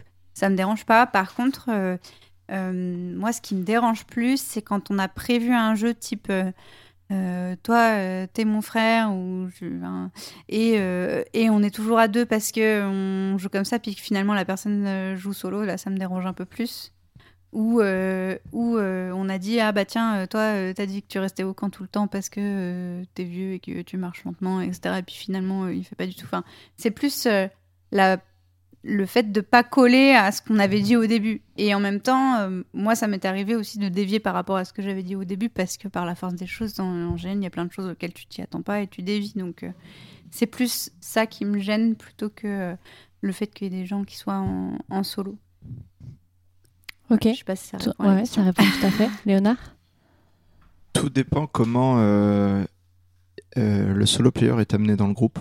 Si euh, c'est une personne, on va dire un peu une sorte de Gandalf, un peu satellite, tu vois, qui est pas forcément trop lié à notre groupe, qui a déjà un peu de recul sur notre groupe, qui est pas. Mais euh, généralement, je le vis plutôt mal les gens de mon groupe qui se barrent, qui abandonnent tout le monde euh, parce qu'ils ont trouvé une quête cool et qu'ils ont déjà pas fait tourner aux copains. parce que normalement, quand tu joues en groupe. euh, ben, tu veux jouer avec tous tes potes. Donc tu trouves un moyen, genre je dois faire une quête, venez avec moi, j'ai besoin d'aide. Non, il y va comme un charreau, il comme un chien, il y va tout seul. Euh, il revient de temps en temps pour solliciter l'aide du groupe. Mais ce n'est plus parce que il voudrait que tu pars pas à l'aventure, non, c'est juste qu'on devient une sorte de de, joker en fait. Sais, genre oui, j'ai besoin de tout le monde et tout. euh, et puis une fois qu'on a fait son truc, on retourne au camp et on n'entend plus parler lui euh, du reste de l'événement ou s'il a encore besoin de nous. Et là, ce n'est plus une notion de nous sommes un groupe et nous allons réussir ça ensemble. Non, j'ai, je vous utilise parce que j'ai besoin de vous. Et ben, c'est pas cool. Mm. C'est pas cool. Mais si c'est amené dans la note, euh, dans le, le roleplay du personnage, si le personnage dès le départ est un peu ce genre de, de personne, ça peut aller. Mais si à la base on avait un groupe commun et on devait jouer ensemble et qui nous fait des trucs comme ça, euh, moi ça me commence à me, ça me saoule. Moi, j'ai l'impression que j'ai toujours été un moment une partie solo player, c'est-à-dire que on joue en groupe, mais il y a un moment, bah, il faut que j'aille euh, voir quelqu'un et je suis le seul à même à y aller ou j'ai envie de faire quelque chose. Par contre, je préviens. J'ai l'impression que toi, ce qui te dérange dans ce que tu viens de dire, Léonard, c'est le manque de communication. Oui, bah en fait c'est euh, le manque de communication, le et surtout le fait que ben tu fais, c'est un peu en secrète quand tu fais ça quoi. Je veux Ouais. dire, euh, après c'est le joueur en question, il a dû dire, il était en train de se balader, il s'est fait alpaguer par la quête, Mm. tu vois, c'est un truc ça peut arriver aussi. Mais au final, qu'il n'en a pas parlé au groupe ou Ouais, voilà. euh, et au final limite il te dit, oh, je m'éclate vraiment bien et nous on est là en mode bah fais tourner donc Parce que et au- croquer. je pense qu'il y a autant d'intérêt à être tout en groupe pour certaines actions et il y a autant d'intérêt à être tout seul sur certaines actions en fait. Donc, il faut savoir équilibrer. Ouais, Euh, mais le côté solo player me dérange pas tant que ça apporte au groupe. C'est sûr que si le mec est égoïste, là, ça apporte plus au groupe, et dans ce cas-là, c'est c'est négatif pour moi. Ouais, si s'il est tout seul dans le but qu'il y ait une répercussion positive pour le groupe, c'est cool. Si c'est juste parce que c'est son jeu d'être tout seul, ça te, ça te déplaît un peu C'est plus. ça. Et qu'il utilise le groupe pour avoir du poids pour lui, en fait, pour Ouais. sa réussite personnelle. C'est Ok. ça qui est. Ça marche. Toi, euh, Guillaume Moi, généralement, ça me dérange pas. Alors après, encore une fois, ça dépend un peu voilà comment c'est amené. Mais donc, si c'était euh, clair euh, dès le début que ça allait être un élément un peu annexe, souvent là dans des gros groupes, t'as euh, l'espion du groupe ou machin qui du coup va passer la plupart de son temps ailleurs ou voilà le, le Gandalf du groupe. Moi, ça me ça me gêne pas plus que ça. Après, voilà, il faut que ça ait été défini dès le départ et que c'est pas un mec euh, du groupe qui, au bout d'un moment, il en avait marre de se faire chier avec nous et qui s'est barré euh, vers d'autres horizons. Mais euh, en, en- voilà, en tant que tel, ça me gêne pas plus que ça. Ok, ça marche. Et du coup, c'est quoi ta pire, ta meilleure et ta pire expérience de groupe et pourquoi? Alors, j'ai jamais eu de mauvaise expérience de groupe. J'ai jamais été sur un GN où je me suis dit où j'ai passé un mauvais moment. hein. Je pense que la moins bonne, c'était quand j'étais dans un groupe où euh, la plupart des gens, je les connais, enfin, je les connaissais, je les connaissais un petit peu parce que j'avais déjà fait un ou deux GN avec eux, mais c'est tout. On peut pas en dire que c'est des amis. Et en fait, on a eu justement ce, fameux effet on, était, on devait être une dizaine dans le groupe et où au final, on, on a passé notre temps tous éparpillés de tous les côtés en fait. Du coup, il n'y a pas vraiment eu de De cohésion de, ouais de cohésion euh, d'effet de groupe etc parce que ah, toi va à la bibliothèque parce qu'il faut chercher ça pour tel mec. Toi va dans les cryptes avec tel autre groupe etc etc et du coup on a passé tout le temps un peu euh, éparpillé et du coup je trouve que voilà en tant que c'est j'en garde un bon un bon souvenir de ce GN mais en tant qu'expérience de groupe c'était pas top. Et je pense que ma meilleure que ma meilleure expérience euh, en général c'était le fameux groupe A3 en fait. Parce que en fait tout le week-end, bah, ça s'est super bien passé. euh, absolument, euh, tout ce qu'on faisait prenait des, di- des dimensions épiques. Parce que, parce que voilà, en fait, on, on s'auto-entretenait. En plus, on faisait un groupe un peu débile de- d'orques et gobelins. Et ça, voilà, ça, ça- ça passait vraiment bien. C'était sur un petit GN en plus. Ouais. Donc, euh, avec plus de, plus de liberté, en fait. On, on risquait pas de se faire rouler dessus par une faction de 150 mecs euh, comme sur un Maslarp. Là, on était peut-être 3, mais euh, les plus grosses factions, ils étaient 8. Donc, si on n'était pas trop, euh, pas trop mauvais, on arrivait à s'en sortir même contre une grosse faction. Ouais. Et du coup, voilà, tout le, tout le week-end, bah, ça s'est voilà, ça s'est bien passé. C'est euh, l'alchimie était là, et du coup, bah, on a bien rigolé tout le week-end, et c'était trop cool. Ok. Toi, Benjamin? Moi, je pense que euh, ma meilleure expérience de groupe, euh, ça a été euh, le. Je, je racontais déjà au, au pilote euh, quand on a fait PNJA Ouais. euh, sur le petit GN euh, de Skyrim là, sur le petit GM de Skyrim. Euh, déjà parce que c'était la première fois que je faisais PNJA. Et eh oui, Brisevent, effectivement. Et en fait, euh, ce qui était vachement bien pour moi là-dedans, c'était que il n'y avait pas d'enjeu, et donc on pouvait se permettre de faire un peu ce qu'on voulait, tant que ça apportait du jeu aux autres. Et donc ça, c'était super agréable. Euh, et, euh, et en plus, bon bah vous avez l'habitude de jouer, donc c'est vrai que c'est aussi super agréable de jouer avec des gens qui ont l'habitude. Euh, donc ça, je pense que c'était ma meilleure expérience de groupe. Et ma pire expérience de groupe, ouais, j'en ai pas eu non plus pire. C'était pas une mauvaise expérience, Ouais. mais en fait, en parlant, c'est vrai que j'ai fait un GN où en fait on était tous éparpillés. Et c'est pour ça que tout à l'heure je te parlais de spécialistes, parce qu'en fait on était tous des spécialistes. Ouais. Et donc on avait plein de choses à faire de spécialistes ailleurs, et très peu de choses à faire ensemble. Ouais. Donc finalement, en, en jeu de groupe, il n'y en avait pas trop. Léonard, euh, du coup? Alors, euh, en termes d'expérience de groupe, euh, cet été, euh, le fait d'avoir fait les bagnards a été une excellente. euh, C'était vraiment une super expérience de groupe parce que là, on a joué, euh, on était 8 et les 8, on ne s'est pas quitté euh, ne serait-ce qu'un instant. quoi. Ouais. Et on a toujours joué à 8, créant des problèmes à 8.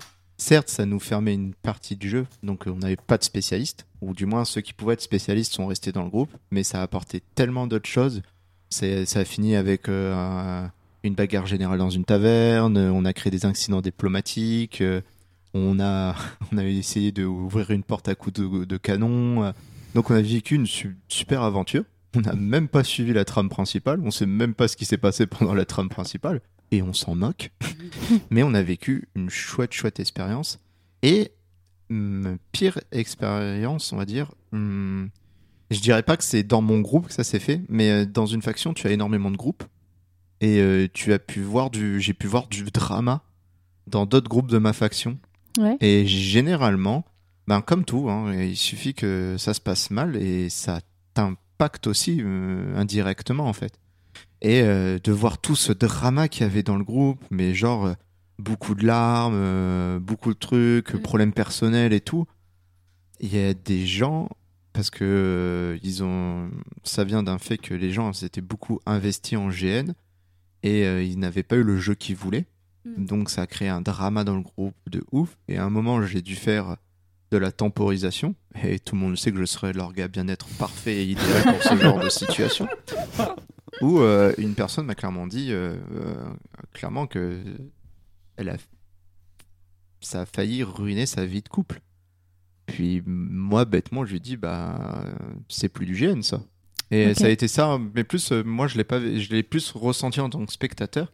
Et j'étais tellement content de pas être dans ce groupe-là. J'imagine.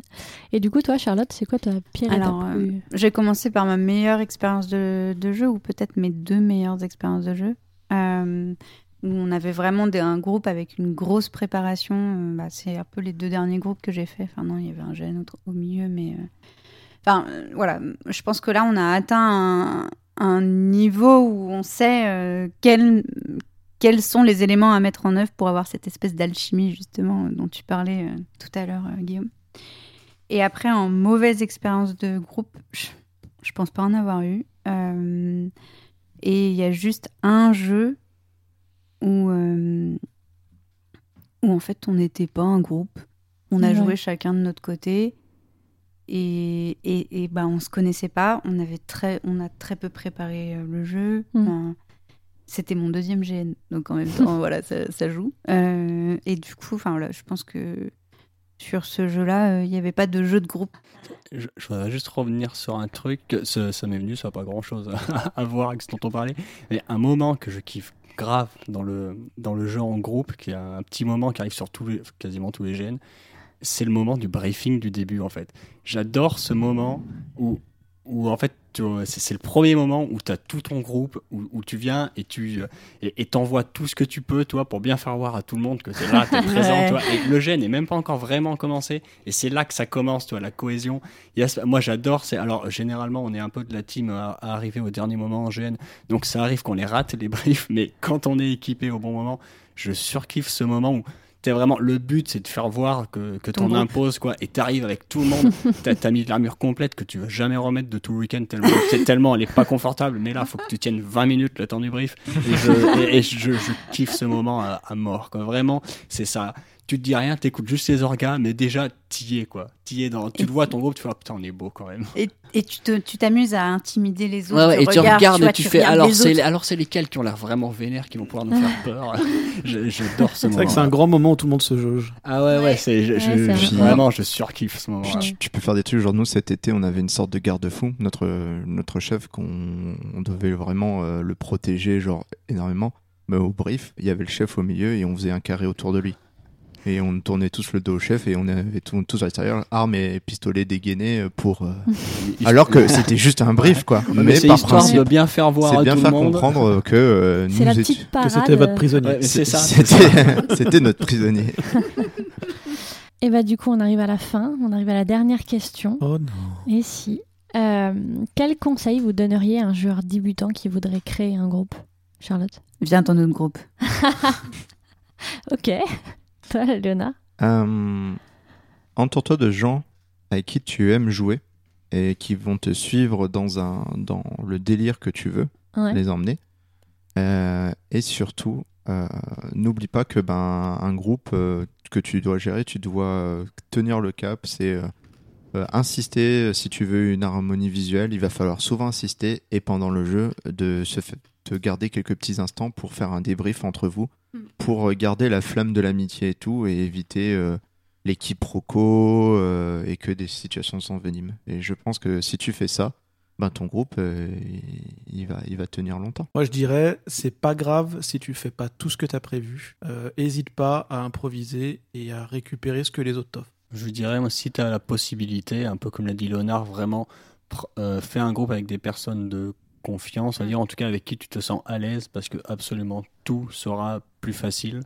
Après, si c'est ton premier GN ou que voilà, vous n'êtes pas assez nombreux pour faire un groupe et que tu dois voilà, aller, euh, à- aller à la pêche aux, aux- aux membres du groupe, euh, essaye quand même de, de faire en sorte de bien tomber, euh, de bien hein, recruter des gens qui ont les mêmes, euh, les mêmes valeurs et la même, la même envie, on va dire, que toi, parce qu'il n'y a rien de pire que de se rendre compte une fois sur place que tout le monde ne va pas dans la même direction et que ça va être une grosse galère tout le long. Et toi, Clem? Euh, je dirais de effectivement jouer avec des gens avec qui tu es dans le comment dire avec qui tu sais que ça va coller et euh, et après euh, con- euh, communiquer quoi dans votre groupe pendant le jeu euh, vérifier que tout le monde euh, que pour tout le monde ça match euh, qu'on- que tout le monde est content enfin il faut pas que en vrai il peut y avoir de la hiérarchie en jeu mais je pense qu'hors jeu il faut qu'il y en ait pas pour que tout le monde euh, pour que ça se passe bien et qu'il n'y ait pas de drama justement et communication pas de hiérarchie tout ça et on se passe ça se passe très bien Après qu'il y ait une hiérarchie Ah bah, en la jeu, en hiérarchie. roleplay, en hiérarchie entre Ouais, le jeu. en jeu, voilà, ça me dérange pas, mais sûr. hors jeu, euh, ça, Tout faut à fait attention à ça. Qu'il n'y a pas euh, quelqu'un qui fasse un peu le petit chef. C'est vrai. Et ben, c'est la fin. On va, être- on va arriver au moment de la recommandation. du coup, euh, Guillaume, est-ce que tu aurais une recommandation, une page, un GN, une bonne adresse? Ouais, alors moi je vais recommander une page Facebook qui est Wasteland Warriors. Et si vous voulez en fait trouver de l'inspiration pour des costumes post-apo, c'est un groupe qui met bah, plein de photos de costumes post-apo qui sont assez dingues. Alors c'est pas forcément que pour du GN, ils font pas mal de voilà de- d'événements genre Burning Man, ce genre de trucs. Mais en tout cas euh, visuellement ça tape vraiment très très fort, ils sont très très bons. Donc euh, voilà, si vous voulez vous inspirer pour du post-apo, euh, Wasteland Warriors. Moi, c'est une euh, page Instagram, enfin une page. Euh, c'est Camui Cosplay. Alors, c'est sûr que le cosplay, c'est pas forcément le GN, même si je trouve quand même qu'il y a beaucoup de, de ponts qu'on peut faire entre les deux univers. Et c'est une personne qui est très didactique et qui fait énormément de cosplay de ouf. Mm. Donc, euh, Ouais. je trouve que c'est pas mal. Beaucoup de tutos, etc. Ouais. Ouais, c'est une très bonne recommandation. Ok. Toi, Léonard? Alors, moi, je vais vous recommander la page Could Be Worse. Could be worst. Could Be Ouais. Worse. Et euh, c'est euh, un géniste qui est un géniste allemand euh, qui fait beaucoup les Conquest of Mythodia et euh, qui fait des petites BD euh, et elles sont souvent très très très très très drôles et euh, surtout bah, ça valide souvent mon point de vue donc euh, clairement je, je ne peux que vous recommander ça.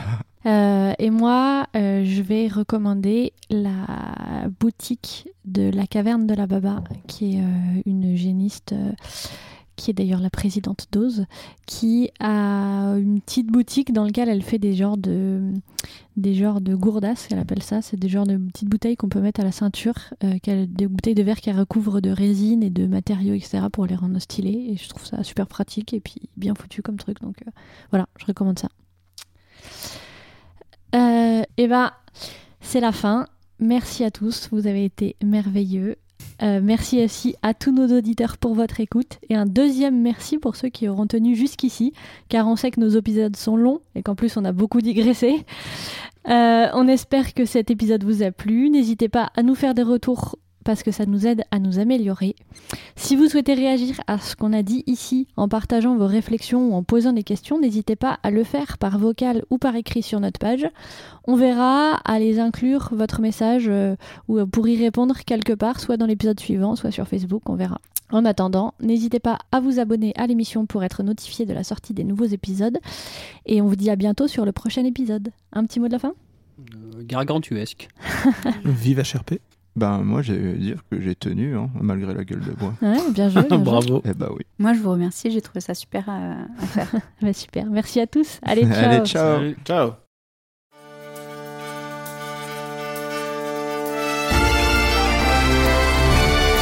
Franchement, j'ai assez bien réussi à pas trop parler pendant ce gène et j'ai découvert plein de trucs. En fait, c'est vachement bien d'écouter les autres. Vous n'avez jamais, mais en fait. Franchement, je suis en train d'enregistrer. J'ai presque envie de garder ça à la fin comme phrase de début. Oui, c'est ce que j'étais en train de me dire.